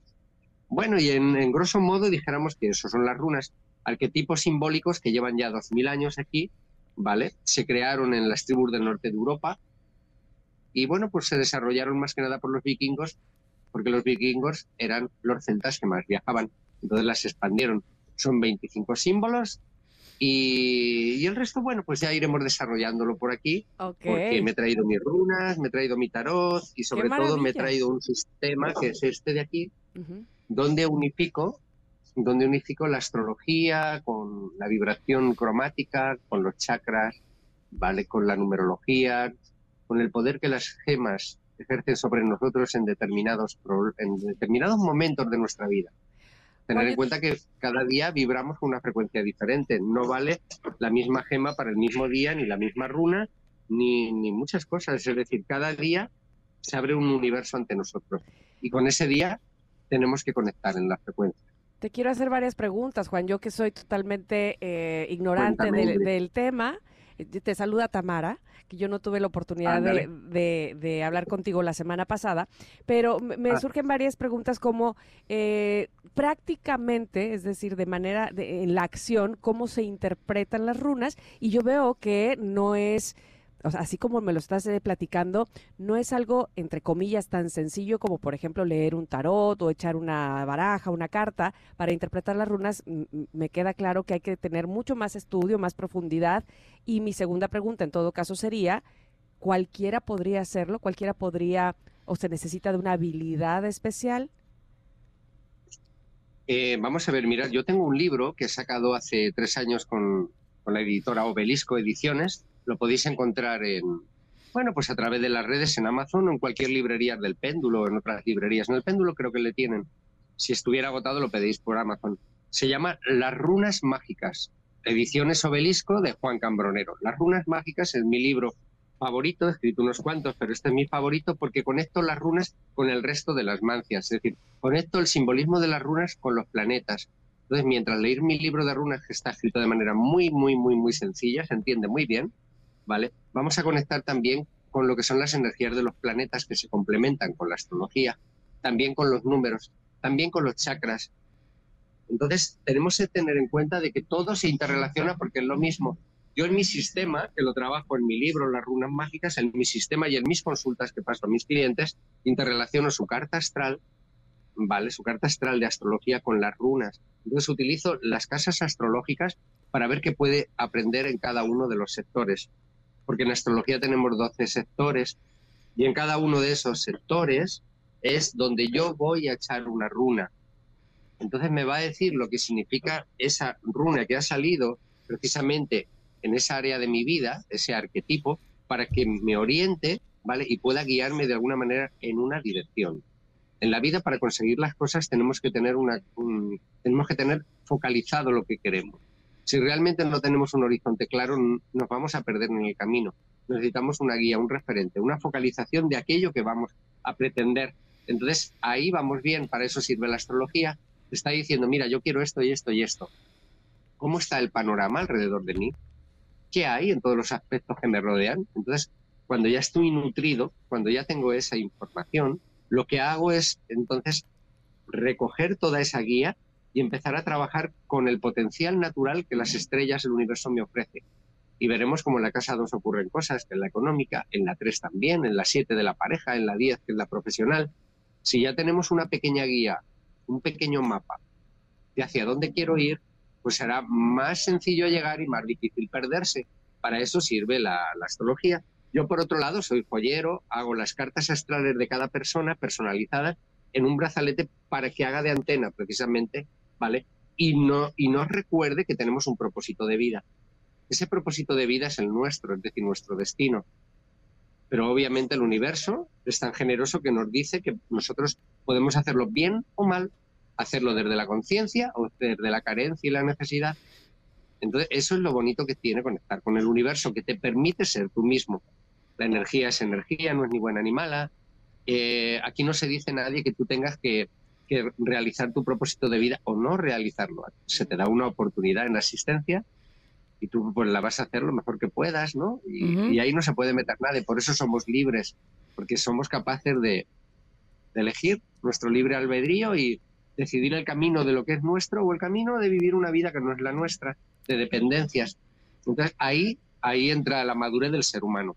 Claro, que se puede vivir la vida como la que queramos, pero hay un propósito de vida. Y me encanta que lo pongas como un mapa. ¿No? Es más o menos saber eh, cuáles son las áreas en las que podríamos poner más atención, en donde, ¿no? Y para mí esa ha sido la experiencia con las runas. Ahora, contestando la pregunta de Tam, evidentemente Juan es el mega experto en runas y tiene el, eh, este sistema eh, que está ligado a la astrología.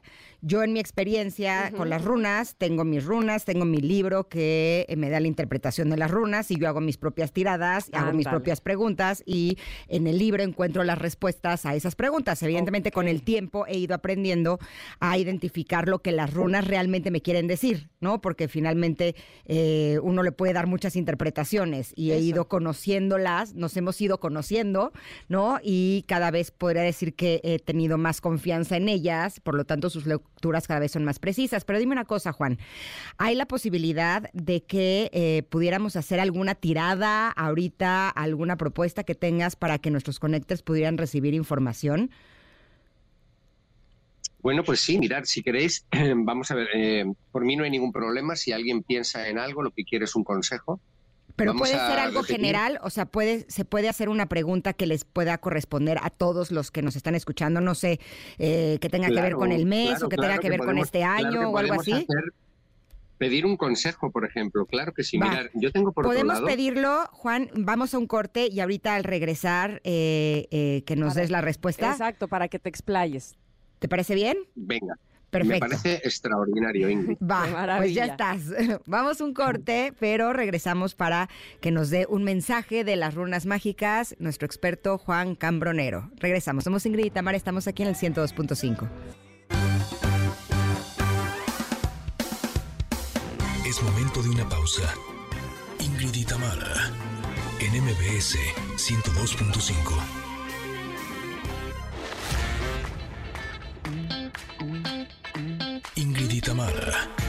MBS 102.5. Continuamos. Estamos ya de regreso. Les recuerdo que hoy es nuestro jueves de covers y estamos escuchando esta versión de Shallow que se lanzó en 2019, pero ahora en la voz de Luis Capaldi. Ustedes recordarán que esta es una canción original que canta Lady Gaga con Bradley Cooper, eh, parte del soundtrack de la película que protagonizan. Y antes del corte, estábamos platicando con Juan Cambronero, astrólogo y formador, sobre las runas mágicas, e Ingrid le pedía a Juan si nos podía a través de las runas dar un consejo a todos los oyentes de este programa, a todos los connectors. ¿Verdad, Juan? ¿Estamos listas? Y listos. Eh, pues sí, vamos aquí a mirar, ya tengo preparado lo que es el kit de las runas, no sé si lo apreciáis. Ajá. Sí, sí. Bien, entonces mirar, eh, os voy a contar una cosa.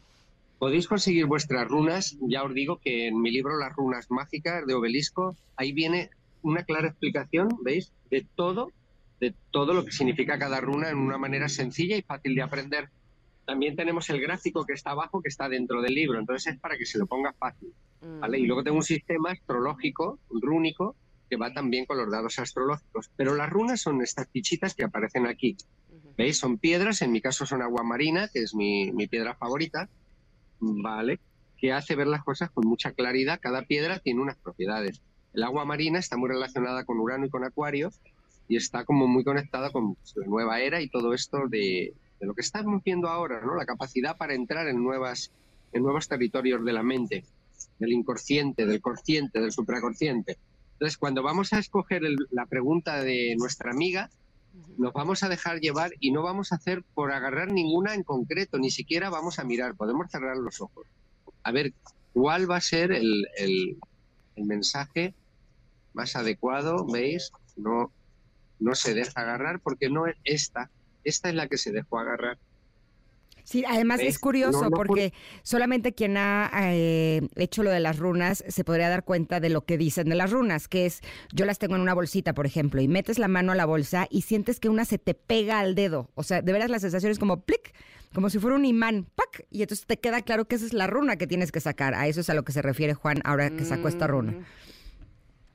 Sí, efectivamente, ¿no? Es, es que la que te tiene que escoger no es tú a la runa, es dejarte en punto muerto eh, y la vibración de esa runa en concreto que está buscando es la que va a quedarse adherida a ti. Entonces, eh, cuando os hagáis con un juego de runas, que las podéis hacer vosotros con... Vais al campo y cogéis 25 piedras planas, que estén más o menos planas, y con un re- el, el rotulador que sea permanente.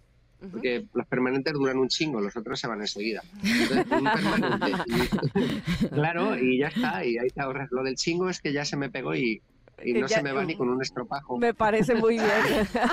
Te No entendimos a qué te referías. Oye, pero Ahí ¿qué no runa salió ahora que ¿vale? pediste un mensaje, Juan? Bueno, pues entonces, mirad, me sale, un, me sale una runa maravillosa. Eh, me sale una runa que es de armonía. ¿Qué pasa? Que esta pregunta que me, que me han hecho en concreto lo que quiere decir es que todo funcionará bien cuando todas las partes se unan. Es decir, mi cuerpo, mi mente y mi espíritu tienen que vibrar en una sola dirección. Si no están vibrando las tres en ese punto, va a existir un bloqueo, una desarmonía. Las cosas que están para nosotros en la vida, que sabemos que son nuestras, ¿vale? Es porque nos resuenan a nivel emocional. La mente está tranquila con esa resonancia, ¿vale? Y encima sabemos, intuimos que es el trabajo que tenemos que hacer ahorita, es decir, todo se pone a favor de que pase, ¿vale? Es una runa que se llama Eol, es como si nos abriéramos así y estuviéramos eh, atentos a las señales, es decir, nos rendimos al universo, ¿vale? ¿Por qué? Porque todo está vibrando a nuestro favor. Una runa que me habla de armonía, entonces, si realmente eso que ella quiere le está sentando bien, no siente ninguna molestia cuando lo piensa, se siente bien emocionalmente y encima tiene una proyección con aquello que quiere hacer, es que está protegida. Es una runa de protección a todos los niveles. Se llama Eol y es una runa que hace de antena, de estar conectado. Si desde luego hay alguna disarmonía, es que tiene que trabajar en, tienen que funcionar las tres partes por igual, para que sea algo completo.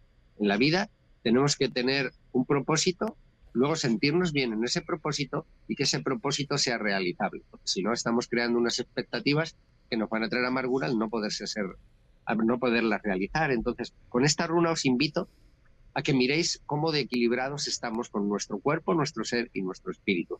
Porque si estamos alineados, el mundo se rinde a nosotros.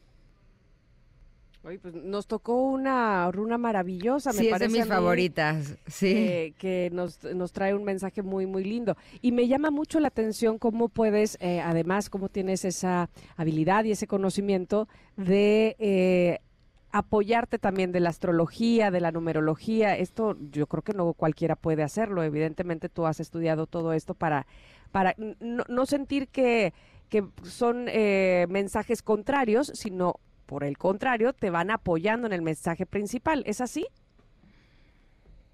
Pues, eh, sabes, Ingrid, que yo siempre busqué desde que era pequeñito el, darme cuenta de que todo forma parte de todo, de que todo estaba como relacionado. Entonces, bueno, yo, por ejemplo, yo vengo de familia de joyeros, de toda la vida de tradición, y hace 40 años, que, bueno, como no quería estudiar, pues me puse a trabajar como joyero.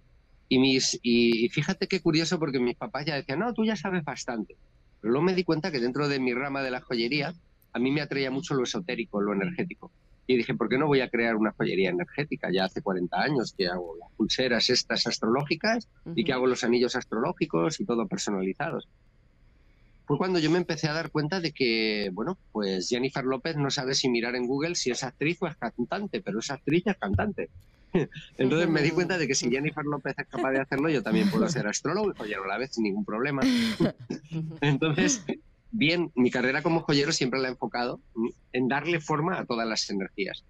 Entonces, también me he dado cuenta de que le puedo meter hasta la parte, la parte de las runas y he sacado colecciones de joyas con runas. Entonces, las runas se complementan con la astrología, las runas se complementan porque cada una se asocia con un planeta, ¿vale? Cada planeta se asocia con un arcano, ¿vale? Con un arcano. Cada arcano se asocia con un número, cada número se asocia con un color, cada color se asocia con una vibración de una gema, cada gema se asocia con un chakra. Y eso lo podéis encontrar en mi libro, repito nuevamente, Las runas mágicas. Creo que es una obra pionera lo que he hecho en donde relaciono todo con todo como, como parte del todo. Un tema que me, que, me, que me aborda como una aventura muy grande, ¿no? Porque me doy cuenta de que, de que todo es lo mismo, pero que utilizamos un lenguaje diferente para comunicarlo. Eso lo estamos viendo todos los días, es decir, activar, activar por ejemplo, eh, el Reiki, pues es igual que activar una runa concreta en un momento dado poniéndola en una parte del ser humano donde hay una molestia. Yo, por ejemplo, he investigado muchísimos años, décadas, sobre el tema de, con, con mi trabajo, ¿no? como, como alquimista joyero, de yo veo un mapa astrológico en una pulsera y estoy viendo dónde realmente la persona tiene sus áreas de dificultad, como son las cuadraturas, las oposiciones, un Plutón o un Saturno mal aspectado, un Venus eh, que está afligido. Entonces, yo lo que hago es que como conozco las runas y conozco también los chakras y conozco el chupurrey, el seiki, que, que son, son elementos vivos, ¿vale? Que energéticamente en sus movimientos estamos moviendo energías de la otra persona, incluso de nosotros mismos. Entonces lo que hago es cuando veo una zona que está difícil de trabajar o que inconscientemente nos va a costar mucho trabajo, yo en lo que son mis trabajos de alquimia aplico determinadas runas, determinados símbolos de Reiki para desbloquear posiciones planetarias. Entonces, hace muchísimos años que me interesa mucho el ver cómo funciona la energía en la persona y qué herramientas tengo para que tomes conciencia de que si eso está ahí, es para que hagas un trabajo y lleves de la sombra a la luz la información, porque todo está en la sombra. Es decir, todo es desconocido para nosotros. En medida en que nos vamos aventurando por la vida, vamos teniendo experiencia, nos vamos dando madrazos, vamos abriendo los ojos y vamos conquistando parcelas de oscuridad a través de la luz. La luz es la experiencia, pero no solo vale la experiencia. La experiencia tiene que ir acompañada de conciencia, cosa que el celular ahorita no es así. Hacemos cosas con el celular súper rápido, pero no ponemos conciencia en ello. Consciente, Entonces, claro. el tipo de vida que se nos está intentando ofrecer como maravillosa es una vida sin esfuerzo. Y si no hay esfuerzo, no hay experiencia. Y si no hay experiencia, trae vacío. Y en mi, en mi opinión, la tecnología es algo mega maravilloso que se puede utilizar para, para un montón de cosas, pero también tenemos que tener cuidado porque el esfuerzo, la palabra Saturno, lo que nos quiere traer, ¿vale? Es un repaso y una toma de conciencia. Es decir, yo necesito una experiencia y a veces necesito pasarlo mal para darme cuenta lo que luego es el placer de haber realizado cosas y haber hecho superaciones. Eso lo intenta abolir el sistema que estamos viviendo ahorita, del no sufrir, el todo ya, el rápido, el todo, el todo vale. A mí lo que me preocupa de lo que viene es la palabra del todo vale. El todo vale está exento de, está exento de muchas cosas valiosas, como es la experiencia, el trabajo, la disciplina. El todo vale no tiene, no tiene valores. El todo vale es que si yo quiero algo, como todo vale, lo voy a conseguir rapidito y mirando solamente en mí y no en quién voy a pisar en el camino. Claro. Entonces, los valores, los valores están para, para vivirlos y ahorita lo que hay es una, una guerra contra los valores tradicionales de siempre que los han creado un montón de miles de generaciones que nos antecesores nuestros que nos han enseñado a vivir con dignidad y ahorita pues nos están enseñando a vivir sin dignidad. Y que podríamos Y- profundizar en eso, Juan, muchísimo. Este, y además. Ay, no, pues sí, vamos a pasar, vamos, ah, bueno, perdón. No, no, no, te iba a decir, este, eh, has de venir otra vez porque, bueno, por supuesto que contigo podríamos platicar las horas. Desgraciadamente se nos ha acabado el tiempo y tenemos que ir a un corte, pero este, este, esta herramienta, gran herramienta que nos das con las runas y con tu libro Las runas mágicas, por supuesto que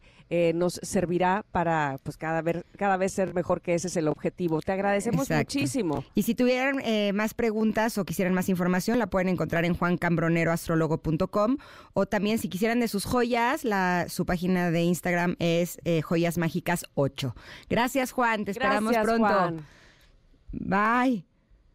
Todo un placer, bye. Gracias. Estás muy bien. Vamos a un al corte. corte. Sí, regresamos rápido, que tenemos ya la última hora de este programa. Ingrid y Tamara en MBS. Es momento de una pausa. Ingrid y Tamara, en MBS 102.5.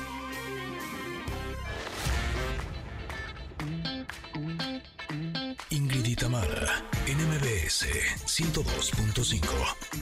Continuamos. Estamos escuchando Circles en la voz de Niall Horan. Esta canción originalmente la hemos escuchado en voz de Post Malone. La vamos a poner cuando terminemos este bloque, pero como es nuestro jueves de covers, disfrutamos esta versión que está muy, muy chula. Pero estoy muy contenta de recibir en cabina a Silvia Pasquel, ya que eh, nos viene a presentar su monólogo No seré feliz, pero tengo marido. Ya estuvo en el Teatro Silvia Pinal, pero me está contando que ahora va a estar de gira. ¿Cómo Ah, estás? qué bien. ¿Cómo está? Bienvenida, Buenos días. Silvia. ¿Cómo está, Ingrid? Buenos días. Muchas gracias por permitirme, Tamara, también. Saludos. Gracias, saludos, Por Silvia. permitirme este espacio para poder hablar de, pues, este, de teatro, sobre todo, y de esta eh, gira que comienza el día de mañana en el Teatro Las Torres, ahí en Satélite. Después vamos a estar en Nesa.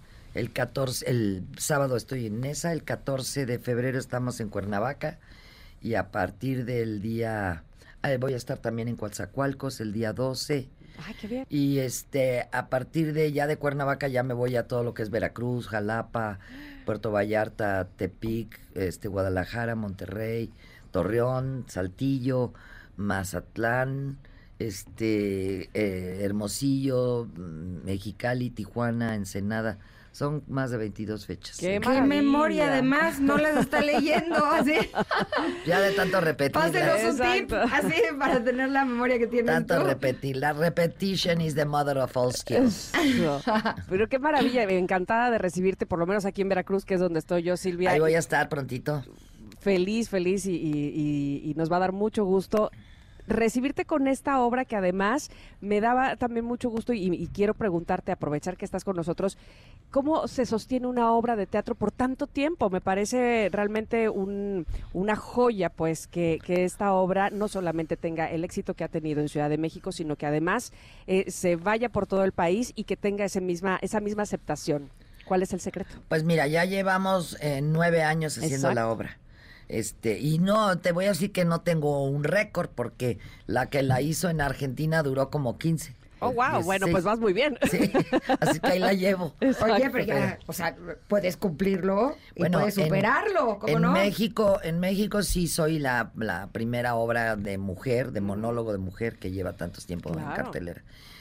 Mira, el éxito de la obra se compone de, de la simplicidad que tiene, pero además del gran mensaje que, que se lleva la gente. Es la historia de una, de una pareja eh, que este, la narradora es Viviana, que es la mujer. Narra cómo este, desde que se casa por la iglesia, va, cómo va pasando todo su matrimonio con Jorgito hasta que cumplen 25 años de casados. Toda esta parte pues es muy jocosa, muy hilarante, mucho chiste, mucha broma, mucho inter- este, interactuar con el público Y este, y sobre todo que ahí se espejean mucho las parejas, porque esta es una obra diseñada para parejas, aunque tenga un título medio feminista, pero se debe ver en pareja. Este, la gente, los, las parejas se espejean en algunas partes de la obra, pero también espejean a otras parejas que conocen.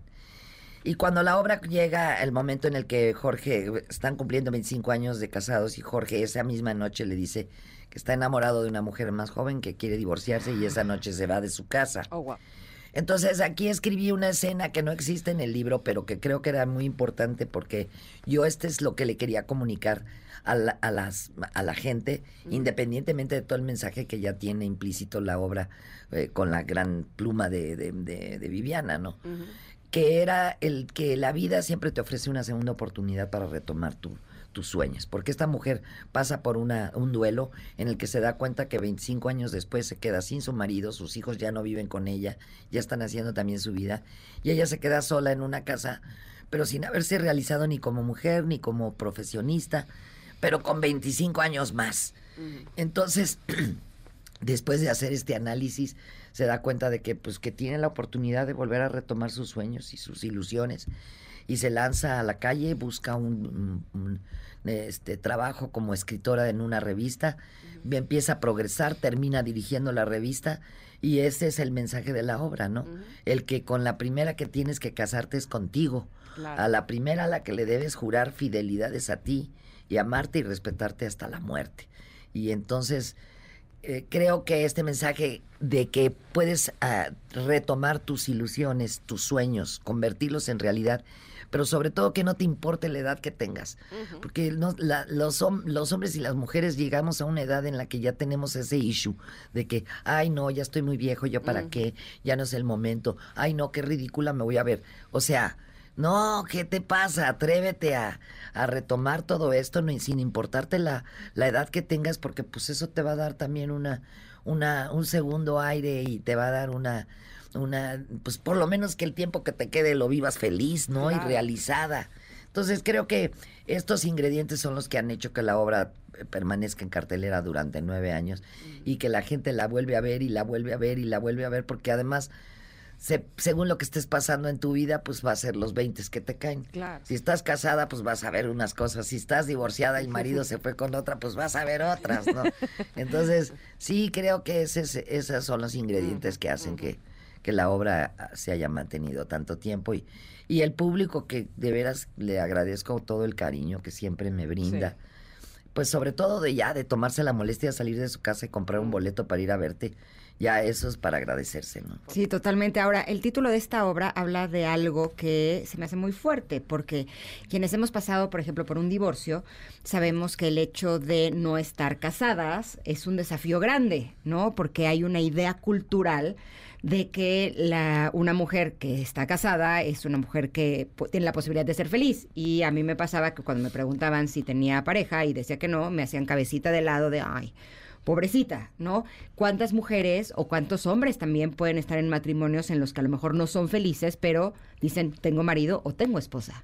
Pues si tengo quien me mantenga.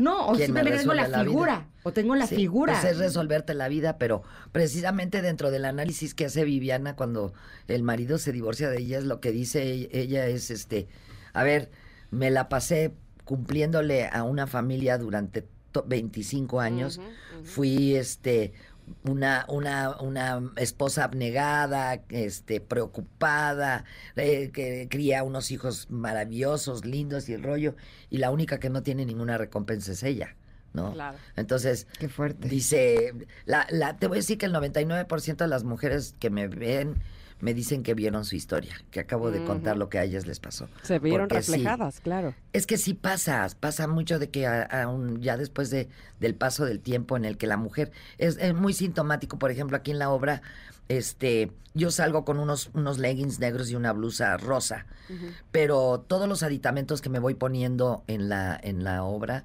este, van cada vez siendo más floreados, porque la escenografía tiene flores.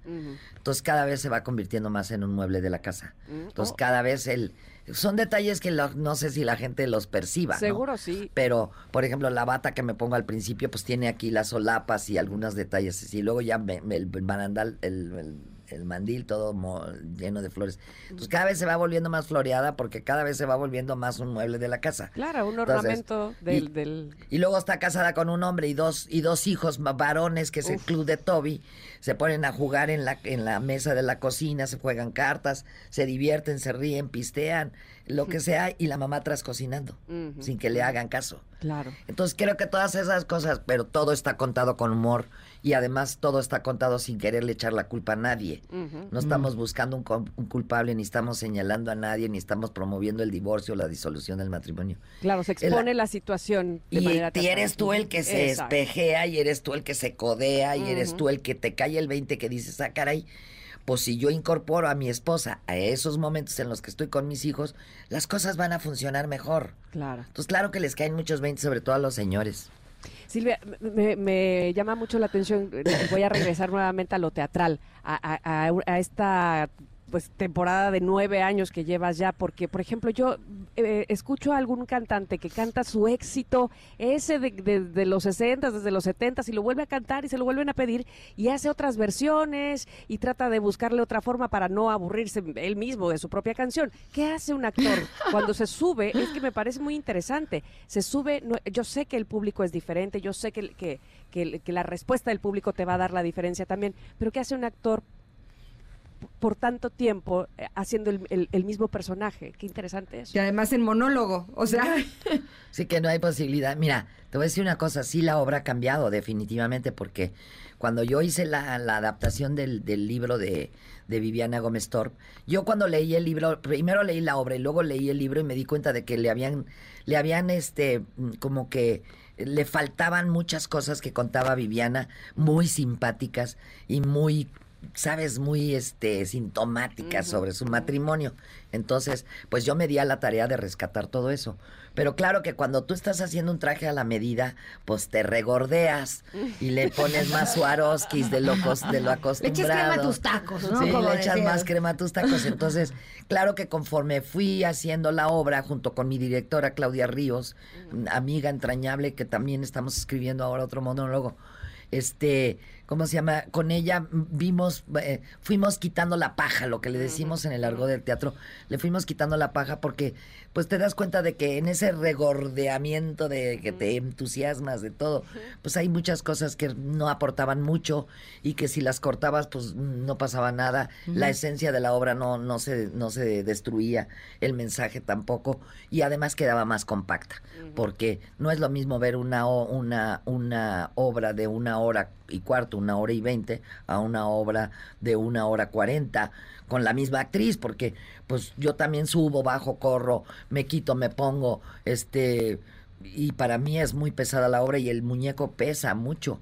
Entonces, este, sí, sí es muy demandante la obra y creo que el haberle cortado todas esas cosas que realmente no, no aportaban más fue mm, es sensacional. acierto, Sí, claro, porque la obra quedó muy compactita.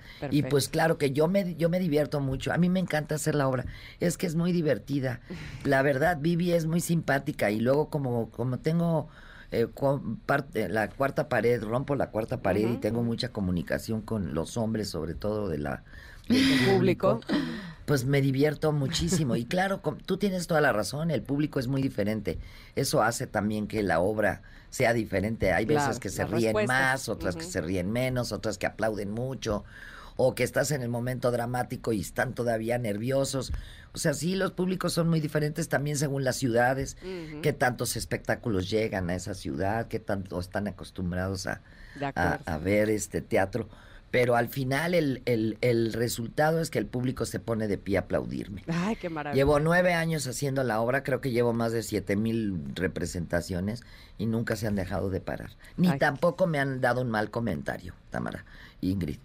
Que eso es mm, también me llama mucho la atención Por porque la gente siempre dice es maravillosa, se las recomiendo, no se la pierdan, váyanla a ver. Pero jamás en nueve años me han puesto es una porquería, la pasquel hecha flojera, no la vayan a ver. No, no, no, no, no, no. No, pero es que además sabemos cuál es tu calidad como actriz. Es que yo no es en cualquier cuanto- cosa. En cuanto es- yo me, me- me bajo siempre, en cuanto empieza a entrar el público, yo ya estoy abajo. Me encanta oír al público cómo va entrando y va bajando las butacas y los empiezas a oír reírse y Mm. tomarse fotos y hacer comentarios y y sabes, me va retroalimentando y en el momento que salgo yo me vuelvo loca con el público. Qué maravilla. Me encanta, me fascina este rapport que se, se hace del artista en las tablas con el público cercano, que los puedes ver, que puedes sentir su respiración, su olor, su sudor, caray. Y este, e- ese contacto a mí me fascina. Es, es, muy, es algo mucho más vivencial que todo lo que puedas hacer en televisión, series, películas Totalmente. o lo que sea, ¿no? Sí, de acuerdo. ¿Y dónde pueden encontrar la información sobre dónde vas a estar? Eh, cada localidad tiene este un teatro. Normalmente son, son muy raras las ciudades, pues, salvo Guadalajara, Monterrey, Puebla, que pueden tener otros teatros. Pero normalmente vamos a, a los mismos en los que hemos ido nueve años. Pero lo más, este, ahí en su localidad o en su teatro, pueden acer- acercarse al su teatro y ver este la cartelera, cartelera. y comprar sus boletos. O, cada ciudad también tiene una boletera. Ok, y aquí en Ciudad de México es en el Teatro de las Torres. Eh, mañana estamos en el Teatro de las Torres para todos los satelucos y todos los que viven en las Lomas Verdes, en Naucalpan. o los que queramos ir de otras partes porque Pero pues, queremos disfrutar de la obra. Como que son más el de, de esas áreas cercanas al teatro, al Teatro las Torres. Compren sus boletos con anticipación porque es chiquito el teatro, no tiene muchas localidades y se llena muy rápido. Son funciones a las 7 y a las 9 y el sábado voy con mi público de Nesa, que bueno, lo amo, ¿no Ah, sabes? Es maravilla. publicazo ahí. Vamos a un jacalón ahí de tres mil localidades, así es que nada más hacemos una función, pues precisamente para que, para que haya más, más, no se divida el público en dos funciones Claro. en ese espacio tan grande, ¿no?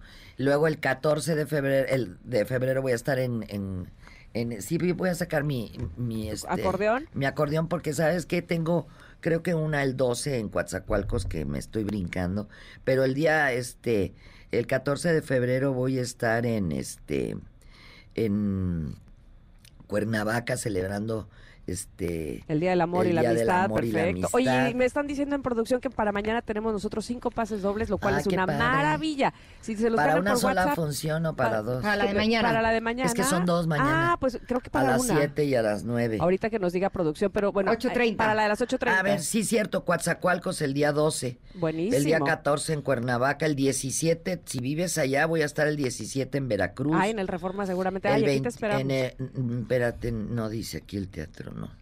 Buenísimo. Este, Pues pues luego Igual saben buscando. que lo que Puebla. vamos a hacer es eh, publicarles en, En nuestras, nuestras redes sociales, sociales, arroba exacto, Tamara MBS en X.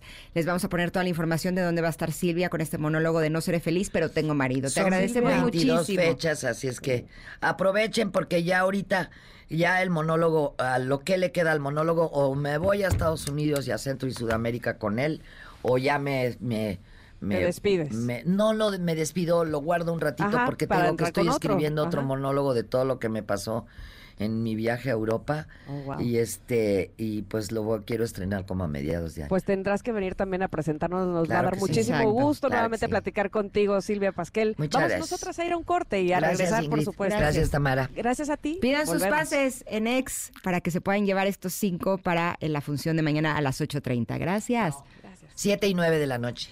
Para que no vayan a ir a las ocho y media porque... Ah, por si van a eh, Bueno, en ahorita medio. les decimos pajoles. así. Listo, regresamos. Es momento de una pausa. Ingrid y Tamara, en MBS 102.5.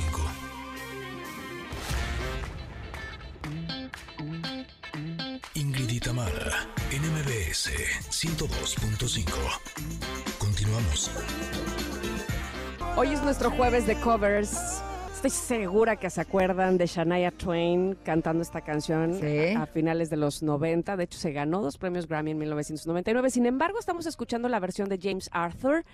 You're Still the One es la canción y en aquel momento en la canción original ganó mejor canción country y mejor interpretación vocal femenina de country porque sí, Shania era nuestra Taylor, así country de aquel momento, ¿verdad? Sí. Antes de que Taylor se volviera popera. Eh, sí, es cierto. Sí, claro, Sí. Shania Twain. Oigan, no sé qué gusto me da, bueno, dos cosas. Hablar de teatro, otra vez, me encanta hablar de teatro. Y que esté Pablo Perroni con nosotras en cabina me da también muchísimo gusto porque vamos a hablar además de todo un clásico. Yo creo que el clásico de clásicos de Chekhov, La Gaviota. Bienvenido, Pablo, ¿cómo Muchas estás? A mí me da más gusto, le decía a Ingrid, que, que sí soy como su padrino. Es padrino, estuvo también en el primer programa. Sí. Le digo, no puedo creer que están hoy Los Ángeles Azules y Pablo Y Pablo- que fueron padrinos. No hay coincidencia. y que nos dieron muy buena suerte. Sí, yo sabía, sabía, porque Sí, las lo, admiro lo a las siguiente dos. es que cantes una cumbia, ¿eh? Ay, sí. Dios. Dice que no, que así está bien. Oh, Cantamos, por platícanos, supuesto. platícanos, por favor, de la gaviota, que me, me da mucha eh, curiosidad preguntarte. A estas alturas de la vida, eh, montar un clásico me parece una joya. ¿Te es parece así? arriesgado, ¿verdad? Sí, es arriesgado. Sí, es arriesgado. Sí, sobre todo con textos que, que se les tiene tanto respeto, que la gente les tiene, ¿no? Hasta, hasta un poco de miedo. Y que el público en general a veces piensan que "Ah, es una tragedia, qué flojera. Y justo es lo contrario. Esta gaviota es una, eh, es una adaptación de, de Chris Magaloni, que también es nuestro director, y de Roberto Beck, que es también actor en, en la obra, hace a Treplev. Y es una obra, lo que más me gusta de esta obra es que es súper accesible. Es, es realmente una gran adaptación. Es, está pa- vamos, eh, sucede hoy en día. En una casa, en, ¿no? en, en algún lado, en, en el campo.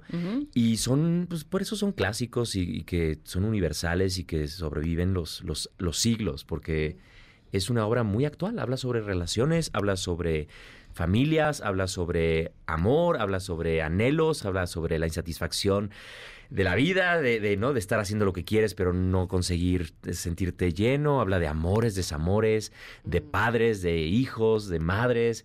Es una obra increíblemente rica, es un universo completamente. Chekhov eh, crea unos universos eh, muy complejos y muy divertidos, que esa es otra cosa. Él, él decía siempre que sus obras eran comedia.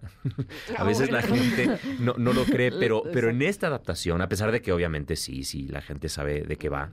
La gaviota, sabemos cuál es el final, no lo vamos a, a, este, A Pero revelar. es decir, que a yo te iba a decir esto, ¿Sí? o sea, eh, a lo mejor hay muchísimas personas que conocen esta obra de La Gaviota. Yo en mi vida la había escuchado. Sí, hay muchas ¿De qué que se no. trata? O sea, ahora sí que ¿quiénes son los que salen? O... ¿Quiénes son los Tú que dices que salen? ya hasta la gente debe saber cuál es el final. Yo no sé ni cuál es el principio. Me encanta, porque ese es, eh, eh, para mí eres Para el público ideal. exacto. El público que no tiene absolutamente ninguna idea, porque entonces vas con la mente, ¿no? Completamente clara y a disfrutar una obra que podría estar sucediendo ahora mismo, que es lo que sucede.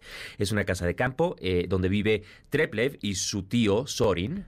Eh, hay otra, hay varias casas, están alrededor de un lago y está también un doctor y está también Polina eh, con su hija Masha. Entonces viven una vida tranquila, eh, no, no son los tiempos de, de vacas gordas como, como antes, ¿no? Pero la- sufren un poquito. Y es un fin de semana que llega Arcadina, que es esta actriz, eh, una actriz muy reconocida, que ya tiene una gran trayectoria, con, que es la mamá de Treplev, la hermana de Sorin, con su novio eh, menor. no tan menor, soy yo el novio, por eso voy a decir muy menor, pero no. Con un joven, así Con un chamaco. jovenazo. No, Arcadina es la gran Margarita Sanz, que es un Ay, es una actriz. Qué poder estar Me sí, sí, encanta. Sí, poder compartir el escenario con ella, yo la admiro como, como a nadie y de muchos años y entonces poder estar haciendo esta obra en este personaje con ella es, es una, una delicia. Y tenemos también a Boris Schweman y Roberto Beck, Wow. a Cira. Asira hace el personaje de Nina, que es una actriz, aspirante actriz, que es la novia de Treplev.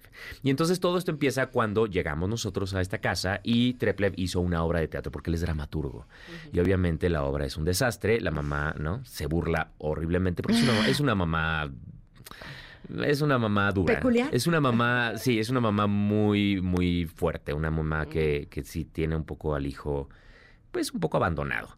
Y este, ahí es donde empieza todo. Todo, todo el- se, se crea un triángulo amoroso, porque bueno, pues yo estoy enamorado de, de Arcadina, pero conoce, me conozco a Nina y empezamos a. Y entonces Treplev se empieza a obsesionar con eso. Y básicamente es la vida en cuatro actos. Es una obra, no es, no es una obra corta. No lo es. Esperen, eh, no esperen que vayan a estar en sus casas temprano, pero se va volando porque es muy divertida. Es, es- es realmente todo lo que sucede en escena. ¿Cuánto dura? Es emocionante. Dura ah, un poco menos de tres horas. Hay un intermedio. Sí, váyase con calma. Sí, sí, sí. Pe- Pero eso es lo que absolutamente todo, todo el mundo nos ha dicho. No se sienten. No se sienten. Es- y, y así son las obras de Chekhov. Realmente Claro. los, los grandes clásicos igual no puedes ir a ver a un Shakespeare de hora y media, ¿no? Las historias son, son largas, pero hay una razón. O sea, realmente te permite, esta es- es- esa duración te permite entrar en el universo de los personajes, entenderlos, son personajes muy complejos, y amarlos. Porque en esta producción, por lo menos, sí vas a amar a todos los personajes. Te preguntaba hace un momento de la, sí, la complejidad y el, y el riesgo de tomar un clásico, pero no, no en específico este de Chekhov. Y, y- y te lo digo así porque cuando uno voltea atrás resulta que las historias ya no quedan, aunque hablen de temas en general, ya no van o, o no son políticamente correctas o eh, a lo mejor la modernidad nos alcanzó y entonces no podemos eh, emparentar, digamos, lo que sucedió antes con, con lo que está sucediendo. Ay, Ay, lo No, último ya no te sí, escuchamos. es que ya no te escuchamos. Algo sucedió con la señal. No, no te escuchamos. No, no te escuchamos. Y todavía no aprendo a leer labios, te lo juro que... ah, ¿Pero entendiste hacia dónde iba sí, su pregunta? Sí, sí, sí. Sí, es un riesgo, creo. Sin embargo, sigo insistiendo que, que los, que los clásicos, los que han. Vamos, un Shakespeare lo puedes, lo puedes montar hoy en día y sigue siendo relevante y sigue siendo importante. Y, y sobre todo es eso, la, la- la razón por la que yo hago teatro y los textos que escojo. Por esta también, esta obra la estamos produciendo Sergio Mingram, Ana Cris- Cristian Alberto y yo.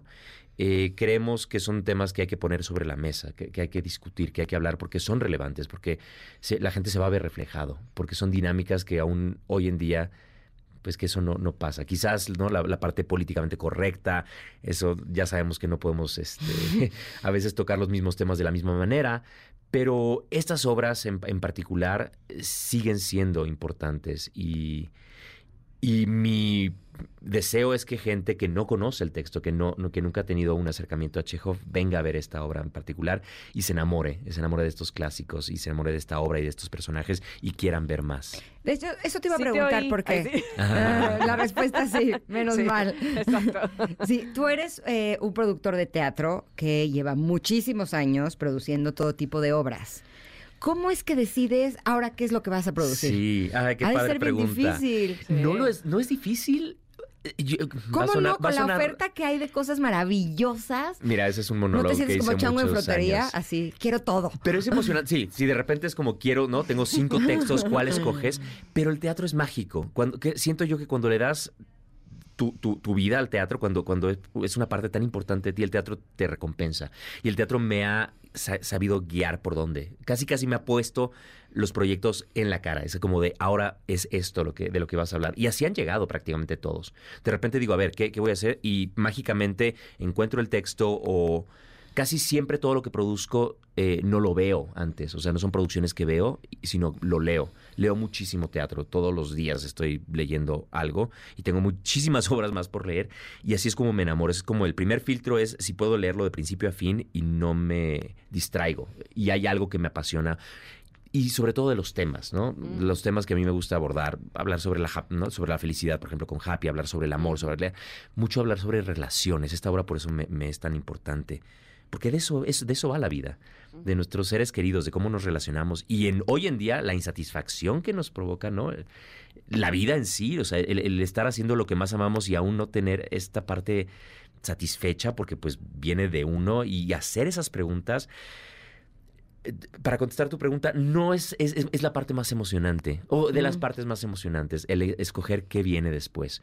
Estamos también por restrenar Un Dios Salvaje, que de hecho vine con ustedes también a... Sí, y también hablar ha sobre venido esa. Horacio Villalobos. Pero no, es, él está en otra obra, espérame. Él ¿No está es en, Dios Salvaje? No, él está en otra de Dios, o algo de eh, un acto de Dios. Sí, ese Ah. es un, un monólogo. Por eso digo que esa no era. Esa no era. No, pero Lo también es una, clarísimo desde el pero es una obra claro. maravillosa. Eh, un Dios salvaje son cuatro, son dos parejas y se, se reúnen en la casa de uno porque el hijo de uno le dio un ramazo en, en la boca y le retiró dos dientes al otro. Ustedes que tienen hijos, este, no pueden imaginarse lo que es. Entonces, Sí. obviamente los cuatro llegan con todas las ganas de civilizadamente arreglar la situación.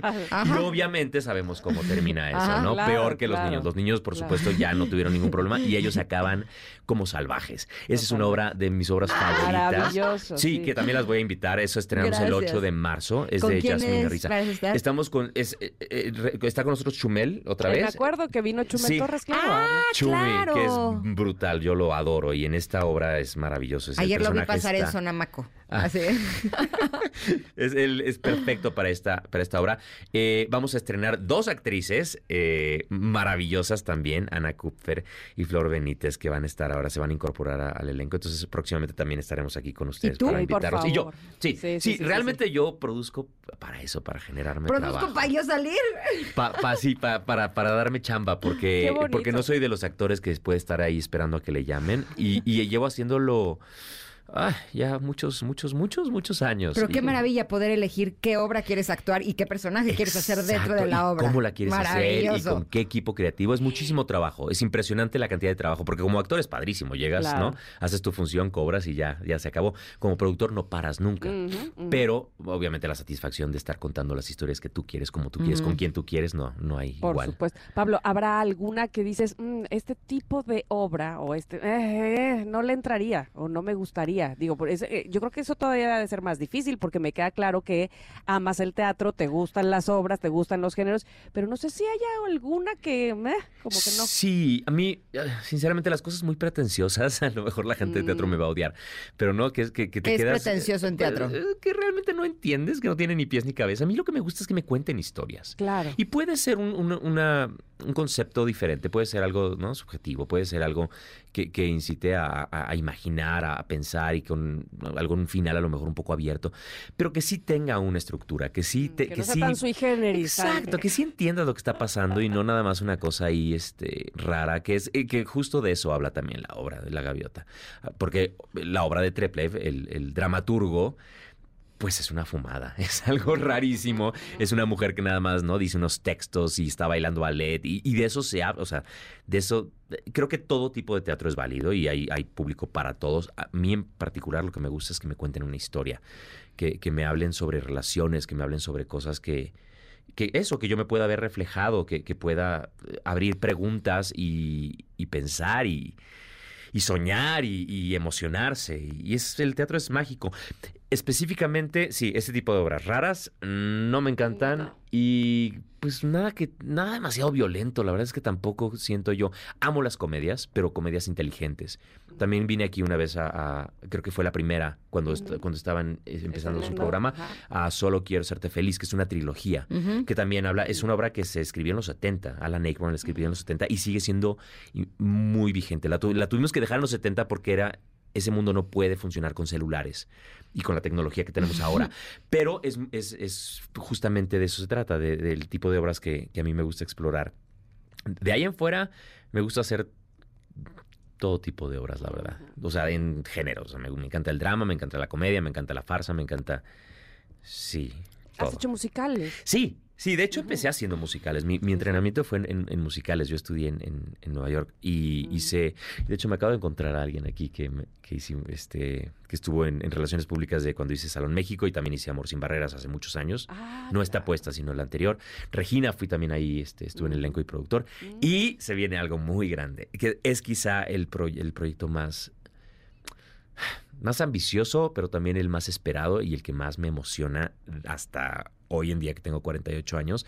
Ese va a- lo vamos a estrenar en octubre. Entonces, eh, obviamente aquí me tendrán de regreso. Por favor. Porque es, es quizá la obra que más he querido hacer en mi vida. Y poder hacerla, sí, es, es realmente emocionante. Así, lo, lo digo y ya se me pone la Y la te lo mereces chinita. porque escucharte hablar de teatro es tan rico. o sea, no he visto sí. las obras y yo siento que estoy dentro de ellas, Ay, me encanta. viviéndolas. Tienes Qué que venir a pasión. ver. Qué sí, pasión. qué maravilla. Y el hecho de que nos pongas obras de alta calidad que podamos disfrutar es uno de los más grandes regalos. Muchas ¿Dónde gracias. pueden disfrutar de esta obra La Gaviota? ¿Cuándo? En el ¿Cómo? Foro ¿A qué hora? Lucerna. A las, está en la calle de eh, Lucerna, 64, en la, ca- en la colonia Juárez. Ya para los que. Ahora, ahora sí que este, el Teatro Milán y el Foro Lucerna es su casa. Porque además estamos de manteles largos. Este, este mes de marzo cumplimos 10 años de haber inaugurado los teatros. Órale. Sí, estamos felices. La verdad es que ha sido un mucho trabajo, pero ha sido una satisfacción y, y unos 10 años maravillosos y queremos disfrutar y celebrar con toda la gente que, ha hecho posible que estos teatros funcionen también. Eh, en el Foro Lucerna a las ocho y media los martes. Eh, pueden comprar sus boletos por Ticketmaster. Yo les recomiendo que los compren con anticipación, porque es una corta temporada, es solo un día a la semana y es en el Foro Lucerna que caben Perfecto. pocas personas. Va. Entonces, sí, cómprenlo. Este, este, este martes es nuestro estreno oficial a prensa. A partir del 20 ya están otra vez los boletos a la venta, así que vayan ahorita. Con Padrísimo. un reparto maravilloso. De verdad, muchas felicidades, Pablo. Muchas y qué gracias. orgullo se, se- se siente tener gente de teatro como tú aquí en México. Sí, Yo feliz sí. siempre de venir aquí por muchos, muchos, casa. muchos años más ustedes juntos. me encanta. Gracias. Cuídense mucho. Gracias. Vamos a ir a un corte, Connectors. Regresamos, que tenemos todavía más para ustedes aquí en Ingrid y Tamara en MBS. Volvemos. Es momento de una pausa. Ingrid y Tamara, en MBS 102.5.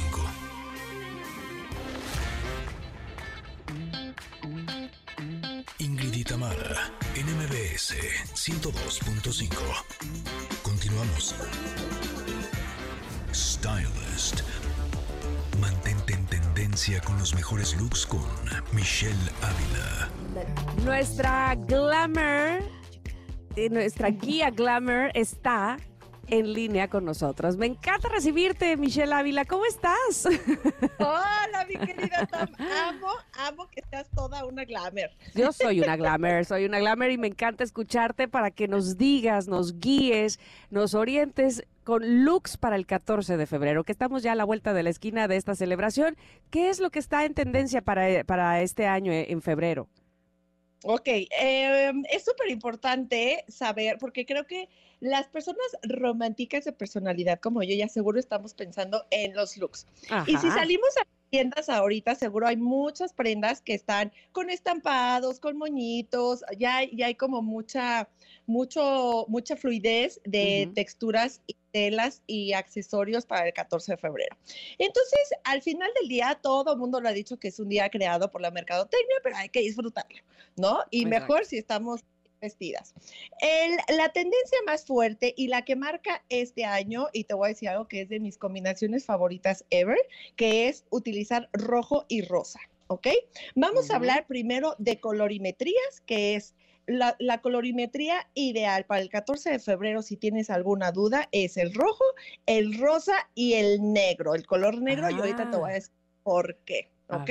Ajá. Hay tres facetas muy importantes que hay que tomar en cuenta para el 14 de febrero, que es, ¿qué es lo que quieres proyectar? Uno, lo primero más importante es detonar la parte más amorosa de tu personalidad, no disfrazarte, ¿ok?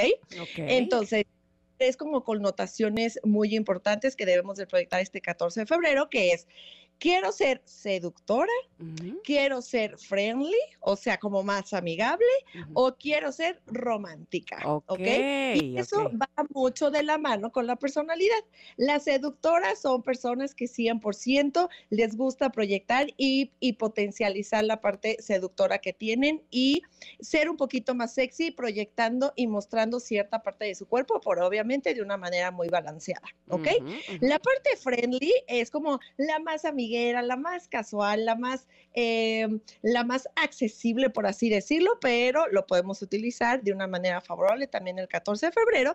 Y la romántica, que ahí entraría yo, que es como, ay, todo corazón y flores y chocolates y bombones para disfrutar o con el marido, con el novio o en una cita, pero como más romanticona, ¿no? Entonces, la temporada, eh, en esta temporada, ¿qué es lo que podemos utilizar para llamar un poquito más la atención y que se note el look completamente diferente a otro día normal? Es empezar a utilizar estampados como los corazones, ¿ok? Cualquier corazón en un suéter, en un, ahorita te lo juro, eh, ayer fui a un personal shopper a un centro comercial y hay hasta collares con un corazón, o sea, hay muchísimas cosas en donde puedes agregar un sutil detalle como un corazón en este Ujú, 14 de ujú. febrero, pero muy importante, no hay que saturarnos de tanto romanticismo porque nos podemos ver añeñadas o nos podemos ver disfrazadas, o un poco- Sí, y de repente Así como- parecemos el cupido, o sea, tampoco. Exactamente, ya, ya nada más te falta el arco y la, La flecha. ¿qué es esto? Sí, no, no, tranquila, ok, Es- ok. Exactamente, entonces, para, pero acuérdate que lo más importante, yo como asesora en imagen, es rescatar la parte de personalidad que tú eres para proyectarla de una manera diferente en este día especial. ¿Cómo te la vas a pasar? ¿Quieres conseguir novio? ¿Vas con un galán nuevo? ¿O ya vas con tu marido? ¿O vas a convivir con tus amigos? ¿Ok? Por eso son tres looks completamente diferentes. Si es el momento de sacar la parte seductora, ahí es donde entra el color negro, ¿ok? Que es la parte seductora combinándolo con toquecitos en rojo, que ese es como muy seductor. ¿Y a qué voy con esto? Aquí entra la parte de la textura en donde agregamos transparencias y encajes, ¿ok? Algo muy sutil. Acuérdense que no ser tan exponenciales en estar enseñando porque podemos caer en una zona de riesgo. Entonces, siempre proyectando de una manera muy balanceada, sutil, femenina y con toques de seducción. Oye, Mitch, por eso eh, perdón, ahorita que estás hablando de texturas y del negro, me acuerdo que ah, hasta hace, eh, hasta diciembre, probablemente no sé si en enero también, pero creo yo que todavía los veo en las boutiques, estas texturas como medio de vinipiel en negro y en rojo precisamente, ¿todavía en febrero se podrían usar? Todavía se pueden utilizar y algo importante, muy buen punto, mi querida Tam, que el vinipiel, si lo ves, puede llegar a decir, ay, creo que nada más se puede utilizar en invierno, pero la verdad es una textura que llegó para quedarse y la puedes utilizar en absolutamente cualquier temporada del año. Si tienes un pantalón rojo con una blusa transparente, con un topcito negro, se va a ver increíble. El chiste es que muestres, pero de manera balanceada. Ok, ok, me encanta. Muy bien. Y agregar, acuérdate, y te lo voy a mencionar con todo el respeto del mundo que se merecen todos. sí, sí. es la tendencia famosísima coquette, ¿ok? La verdad creo que ya está un poco saturado el tema coquette, que es la parte de utilizar moños, pero es el punto ideal para poderlo utilizar. Obviamente sin saturarte, ¿ok? Al final del día es elegir qué es lo que quiero utilizar. Y ahí les va ¿Cuáles son las cosas que pueden llegar a utilizar en un look? Un moño, estampado de corazón, collares, colores, collares de, pedrería o perlas, los colores que acabo de mencionar, transparencia, encaje o estampados de flores. Pero todo esto que acabo de mencionar, elige solo uno.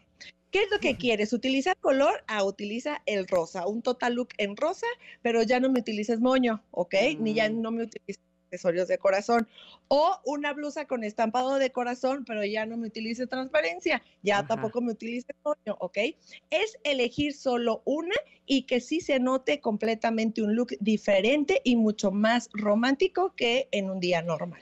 Oye, ¿estás de acuerdo que el, eh, este look o esta tendencia coquette, yo no había visto que algo entrara con tanta fuerza? Es decir, este, me parece que en tan poco tiempo todo el mundo traía moños ya.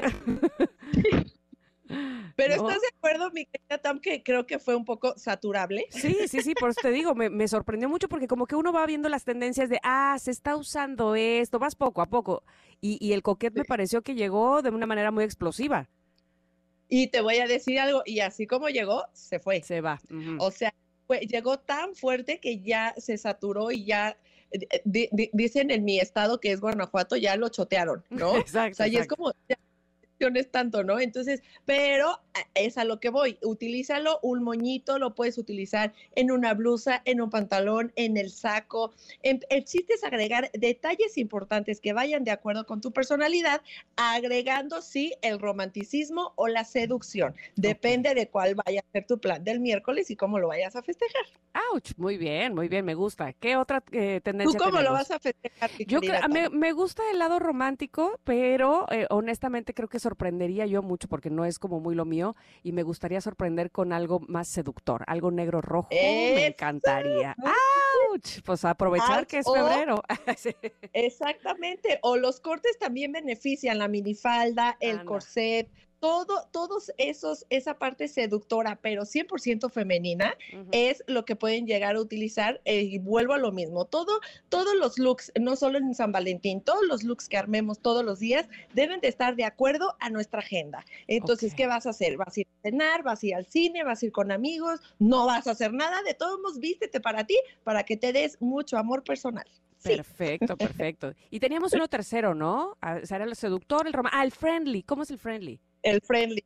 Exactamente, que es como para ir con los amigos, si te la vas a pasar con amigos, vas a ir a un picnic, a, a comer, eso es algo mucho más casual. Ahí entra 100% la tonalidad mezclilla, pero Mm. combinada con sudadera, con una hoodie, con una bomber jacket de los colores que mencioné, rosa o rojo, y agregándole un moñito, algo de seducción o algo eh, em, muy romántico, depende de tu personalidad. Y te voy a decir algo, cómo influye en todo. Yo eh, ayer fui a hacerme las uñas y me las hice en forma de corazón, porque Oh. son pequeños detalles que al final del día te van sumando, pero acuérdense siempre no saturarse de, un, de una sola cosa para que no aparezca disfraz este 14 de febrero y en todos los eventos que ustedes tengan especiales. Perfecto, mi querida Michelle, yo creo que nos ha quedado clarísimo y por si no, yo estoy segura que en tus redes sociales vamos a poder ver todos estos ejemplos de los que nos has hablado. Nada más dinos en dónde te localizamos.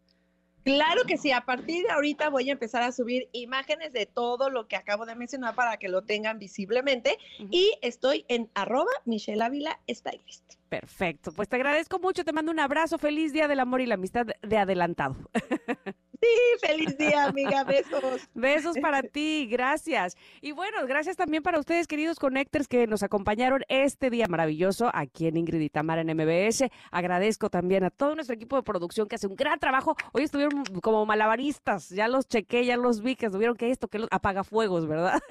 Mario y Luis en la operación, Monsi y Rodrigo en redes sociales, Mariana en los teléfonos, Mau estuvo en la unidad móvil, Itzel López en la producción. Ustedes se van a quedar en compañía de Manuel López San Martín con la información más relevante del día. Nosotras los esperamos mañana, aquí mismo, a las 10 de la mañana y hasta la 1 de la tarde. Excelente día, bye bye.